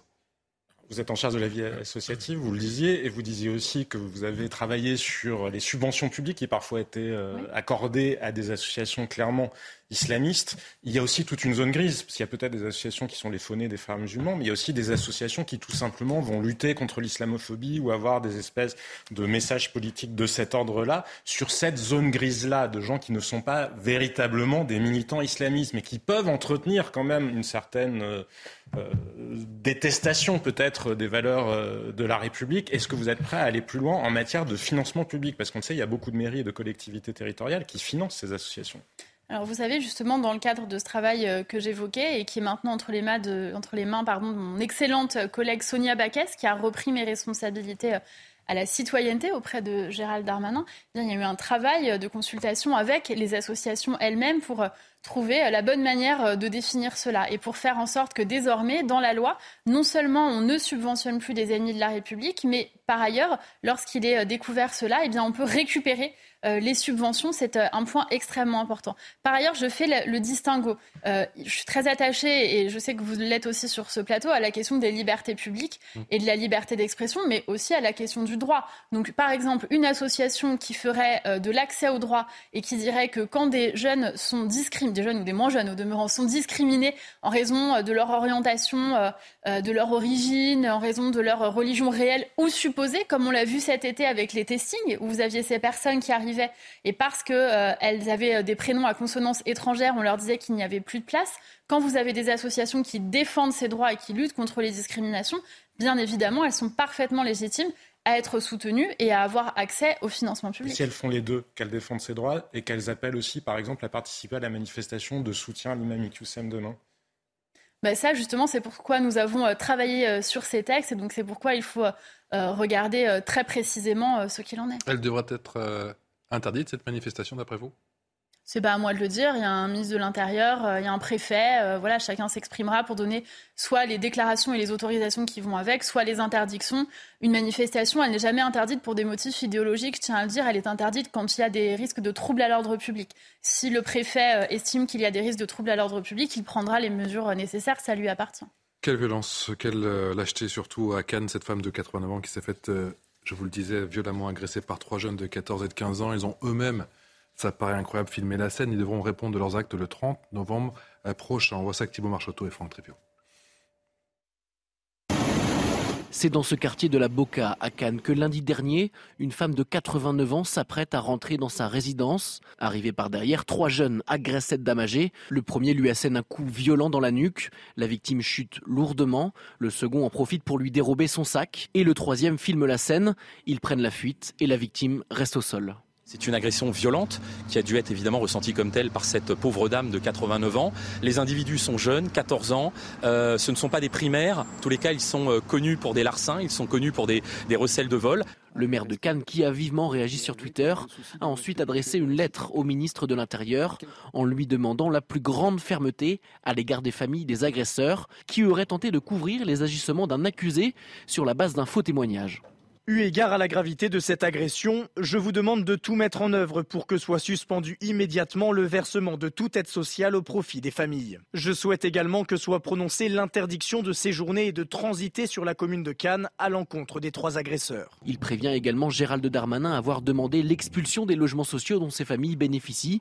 Les trois adolescents âgés de 14 et 15 ans ont été placés dans trois centres éducatifs fermés différents et hors du département. Ils sont convoqués au tribunal des enfants le 30 novembre prochain. Madame la ministre, les parents peuvent-ils être tenus pour responsables? D'abord, je voudrais adresser un mot de soutien euh, à cette dame. On vient de voir les images qui sont euh, absolument glaçantes. Quelle honte, quelle honte euh, de ces, de ces agresseurs d'attaquer une femme âgée dans le dos d'une manière aussi violente, de se filmer. On voit vraiment que toutes les digues sont, ont cédé et, et on voit vraiment une, une barbarie euh, absolument, euh, absolument révoltante. Donc je, veux dire mon soutien euh, pour cette dame et puis pour ses proches, bien sûr, qui ont dû, j'imagine, être profondément choqués par. Quelle responsabilité pour les parents? Mais il y a une responsabilité, et là encore, c'est à la justice de la, de la déterminer. Et euh, en disant cela, c'est pas pour me défausser, mais c'est parce que je peux pas venir de vous dire que je suis attachée à l'état de droit et dire moi-même quelles sanctions je souhaiterais que la justice prononce. Il y aura euh, un procès, puisque j'ai compris qu'ils avaient été identifiés et interpellés. Donc je veux d'abord féliciter les enquêteurs et le travail de terrain qui a été mené, parce que s'ils ont été interpellés, ça veut dire que vous avez des forces de l'ordre qui se sont mobilisées pour apporter une réponse face à ce qui s'est produit. Et ensuite, ce sera à la justice de prononcer euh, des peines. Euh, et bien évidemment, euh, il est impensable qu'il puisse se soustraire à la justice. Donc dorénavant, ce sera à elle de dire ce qu'il en est. Mais est-ce que vous êtes favorable, par exemple, à la suspension des, aides sociales, du versement de ces aides sociales, comme le demande le, maire David Lisnard, le maire de Cannes, le maire Les Républicains Mais je veux dire que je comprends parfaitement l'émotion et même la colère du maire de Cannes, et j'irai même plus loin, je la partage. Et je comprends qu'en tant que maire de Cannes, euh, alors qu'il s'est passé euh, cet événement, il l'écrive euh, au ministre de l'Intérieur. Mais j'ai vu aussi dans sa lettre qu'il réclame des sanctions au ministre de l'Intérieur, sanctions qui relèvent de la justice. Mmh. Moi, je pense qu'on a une responsabilité, je vais vous dire, c'est ma sixième année au gouvernement. Je pense que quand on exerce des responsabilités politiques, on a aussi la responsabilité de redire exactement qui fait quoi aux Français. Sinon, on donne l'impression que c'est, et je, ne blâme pas le maire, encore une fois, je comprends l'émotion, mais je veux pas donner l'impression que c'est le maire de Cannes ou le ministre de l'Intérieur qui décideront euh, et qui jugeront. Il y aura un procès, nous sommes dans un état de droit, et donc il y aura des sanctions qui seront prononcées euh, au regard de ce qui est permis par la loi contre eux et contre les éventuels complices. Sur les familles, la question n'est pas tant est-ce que vous êtes leurs parents ou pas leurs parents. La question, c'est êtes-vous les complices ou pas les complices? Vous avez utilisé une expression... Euh, importante, me semble-t-il. Vous avez dit les digues ont sauté. En parlant de ces jeunes, de ces adolescents. Euh, la faute à qui? Est-ce que c'est la faute d'une forme de laxisme depuis des années, voire des décennies? Est-ce qu'il y a un bouleversement au sein de notre société? Comment est-ce que vous expliquez que ces digues sautent précisément, pour reprendre votre expression? Je ne veux pas faire une, thèse de psychosociologie euh, ici même, mais, il y a aussi. Est-ce qu'il y a une responsabilité politique? C'est ça ma question, en, fait. Mais pardon, mais moi je crois, comme Victor Hugo, que l'instruction c'est le rôle de l'État et l'éducation c'est le rôle de la famille. Et donc je pense qu'il y a un gravissime problème d'éducation de ces enfants quand vos enfants adolescents euh, au lieu d'être en train de préparer la rentrée scolaire comme l'immense majorité euh, des enfants de 14 ans euh, le font aujourd'hui et cette semaine, sont en train d'agresser une vieille dame avec une pierre. Enfin, pardon, je vais paraître réactionnaire ou vieux jeu, mais il y a des choses qui se font, il y a des choses qui ne se font pas. Les choses qui sont interdites par la loi ne se font pas. Et puis, au-delà de l'interdiction par la loi, on ne s'en prend pas aux personnes âgées. Quand on voit une dame âgée qui rentre chez elle, on l'aide avec ses courses. Euh, où on la salue avec respect. On ne va pas l'agresser euh, de cette manière, euh, qui plus est par derrière. Quelle honte mais est-ce que vous comprenez que les Français puissent être perturbés? Puisque vous avez un discours qui est très clair, vous avez même employé le mot de barbarie. L'année dernière, Gérald Darmanin avait parlé d'ensauvagement de la société française, mais Éric Dupont-Moretti... Je ne veux pas vous dire que c'est très civilisé de se comporter de la sorte. Ah, je, suis entièrement d'accord avec vous de ce point de vue-là. Euh, Éric Dupont-Moretti, lui, avait parlé de sentiment d'insécurité et contesté le mot d'ensauvagement. Est-ce que vous comprenez que les Français puissent être perturbés par ce volet-là du en même temps? Parce que finalement, oui, il y a des discours de condamnation et puis euh, des discours d'atténuation, quelque sorte, ou peut-être des discours qui vont plus chercher à comprendre les raisons qui ont amené les délinquants à être là où ils sont. Donc, euh, face à ces Français qui se posent la question, finalement, le macronisme, c'est quoi sur le régalien, sur la sécurité? Vous leur répondez quoi? Parce qu'il y a quand même les deux. Bien sûr, moi, je ne suis pas en dehors de la, de la vie des Français. Euh, j'ai grandi euh, dans des, dans des quartiers populaires, dans des cités HLM. J'étais au collège en zone d'éducation prioritaire et je suis une mère de famille. Donc, moi, les inquiétudes des Français sur les questions de sécurité, je les partage en tant que personne et, et en tant que maman également. Et je vais vous dire, en tant que femme, la question du sentiment d'insécurité, c'est déjà un effet d'insécurité. Parce que quand vous avez un sentiment d'insécurité, que vous n'osez pas euh, aller, par exemple, au cinéma avec vos amis quand il fait nuit parce que vous avez peur d'être euh, harcelé sexuellement euh, dans les transports ou sur le chemin du retour, eh bien, vous adoptez des stratégies d'évitement et vous ne sortez plus. Moi, j'en ai rencontré pléthore des femmes de tous les âges et de toutes les générations qui me disaient qu'elles avaient renoncé à des sorties, à des loisirs, à jouir de l'espace public finalement, parce qu'elle craignait cette agression. C'est d'ailleurs pour ça que j'ai fait voter il y a quelques années maintenant une loi contre le harcèlement de rue pour en faire un délit et que nous avons renforcé les peines sur les questions euh, d'agression sexuelle, de prescription euh, relative au viol, notamment au viol des mineurs, etc. Donc moi, je ne veux pas dire aux gens, vous avez l'impression que vous êtes en insécurité, mais, en fait, si vous, êtes à l'aise. Elle portait sur clairement Éric Dupond-Moretti. Est-ce que vous trouvez qu'il y a une logique politique? Est-ce que ces deux volets-là, ces deux types de discours-là, qui quand même sont assez fondamentalement différents, coexistent au sein du même gouvernement il y a un seul gouvernement, il y a un seul discours du gouvernement sur euh, la question euh, de la sécurité et de la protection des Français. Moi, je connais très bien Éric Dupont-Moretti et je peux vous dire qu'il est très engagé et il est révolté par euh, ce type d'agressions qui peuvent se produire. Et c'est d'ailleurs ça qui a fait qu'il s'est aussi engagé dans la vie politique avec les risques aussi parfois personnels que cela peut comporter pour lui. C'est justement pour mieux agir sur ces questions-là. Ce chiffre qui fait froid dans le dos à présent, 122, on connaît 122 féminicides sur l'année 2021, hausse de 20% par rapport rapport à l'année précédente. Écoutez la Première ministre qui s'exprime justement sur cette hausse des féminicides et sur les violences, euh, les violences pardon, faites aux femmes. On a lancé beaucoup d'actions, en particulier pour que la parole se libère et que chaque victime puisse être prise en charge. C'est le sens de l'extension des horaires du 39-19, hein, donc désormais 7 jours sur 7, 24 heures sur 24, de la mise en place d'une plateforme de signalement en ligne on a également facilité le dépôt de plaintes et on a notamment formé 157 000 policiers et gendarmes pour qu'ils soient mieux, mieux préparés pour euh, recueillir euh, les plaintes euh, de ces femmes victimes de violences. Et puis, nous avons lancé la création d'un fichier pour les mises en cause. Pour mieux protéger les victimes, nous avons créé des places d'hébergement d'urgence dédiées. Nous avons euh, déployé des téléphones grave danger, des bracelets anti-rapprochement et le nombre d'ordonnances de protection a considérablement augmenté. Pourquoi l'Espagne y arrive et pourquoi pas nous? Alors, excellente question pour plusieurs raisons. D'abord parce que l'Espagne a commencé il y a très longtemps. La première euh, grande loi euh, de l'Espagne sur la question des violences conjugales, elle date, le travail a commencé en 2004. En 2004, en France, on Et nous, on a commencé bah, pardon, mais sérieusement, en 2017, je suis désolée de le dire, ce n'est pas de la politique politicienne. Auparavant, il y a des choses qui ont été faites. Hein. Je ne veux pas dire que rien n'a été fait, pas du tout. Les associations, bien sûr, avaient fait des choses et les gouvernements successifs ont tâché de faire euh, des lois et d'avancer. Mais c'est à partir du Grenelle des violences conjugales, quand le président dit bon, maintenant, ça suffit, c'est la grande cause du quinquennat, on va agir dans tous les secteurs et qu'avec Édouard Philippe, Premier ministre, nous lançons Grenelle des violences conjugales. Pourquoi je dis cela? Parce que vous avez une mesure très forte qui est sortie du Grenelle des violences conjugales. C'est le fait que nous puissions désormais saisir les armes à feu dès la plainte pour violence conjugale. Dans les chiffres que vous avez donnés, la majorité des féminicides ont eu lieu avec une arme à feu. Ça veut dire que si on saisit les armes à feu dès la plainte, on supprimera mécaniquement davantage de féminicides, on protégera mieux les femmes in fine. Oui, Marlène Schiappa, euh, vous avez porté ce combat dans la lutte contre les violences faites aux femmes, avec conviction d'ailleurs, et malgré cela, ça ne fonctionne pas. Vous avez mis en place des dispositifs qui aujourd'hui ne fonctionnent pas. Euh, trois femmes seulement sur ces 122 décédés, malheureusement, euh, avaient bénéficié d'un dispositif de, protection. Trois sur 122. Comment est-ce que vous l'expliquez? C'est un manque de moyens? Non, Les associations qui dénonçaient ce manque de moyens, est-ce qu'elles avaient raison finalement? D'abord, je veux faire le distinguo sur les associations. Vous avez quelques associations qui font du plaidoyer, qui font de la politique, et c'est parfaitement leur droit. Mais vous avez aussi des associations de terrain. Et moi, je peux vous dire, parce que pendant deux mois et demi où j'étais pas membre du gouvernement, les gens me parlent avec beaucoup de franchise. Et je pléthore de messages d'associations de terrain qui m'ont dit merci, parce que grâce à vous, enfin, on parle de ce sujet. Ça n'est plus un tabou, ça n'est plus un fait divers, c'est devenu un vrai sujet de société. Et pardon d'être en désaccord avec vous, mais je peux pas vous laisser dire que les dispositifs ne fonctionnent pas. Il y a probablement. Non, ce qu'on peut, non, ce que les chiffres montrent, c'est justement sur quoi nous devons euh, appuyer et comment nous devons accélérer. Comment nous devons, par exemple, aider les femmes à quitter le domicile de l'homme violent. Quand on voit sur les chiffres que tant de femmes vivaient encore avec leur bourreau, ça, c'est absolument terrible. Ça veut dire que dès la première alerte, nous devons déployer assez de mesures pour les en protéger. Et ensuite, ça veut dire aussi qu'on a fait voter plus de 150 mesures.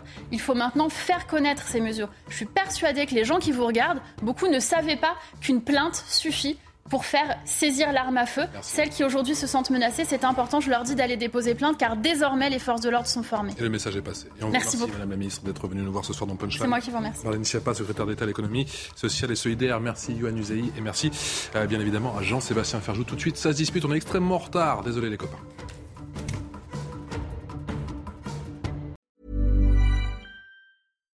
Hi, I'm Daniel, founder of Pretty Litter. Cats and cat owners deserve better than any old-fashioned litter. That's why I teamed up with scientists and veterinarians to create Pretty Litter. Its innovative crystal formula has superior odor control and weighs up to 80% less than clay litter. Pretty Litter even monitors health by changing colors to help detect early signs of potential illness. It's the world's smartest kitty litter. Go to prettylitter.com and use code ACAST for 20% off your first order and a free cat toy. Terms and conditions apply. See site for details.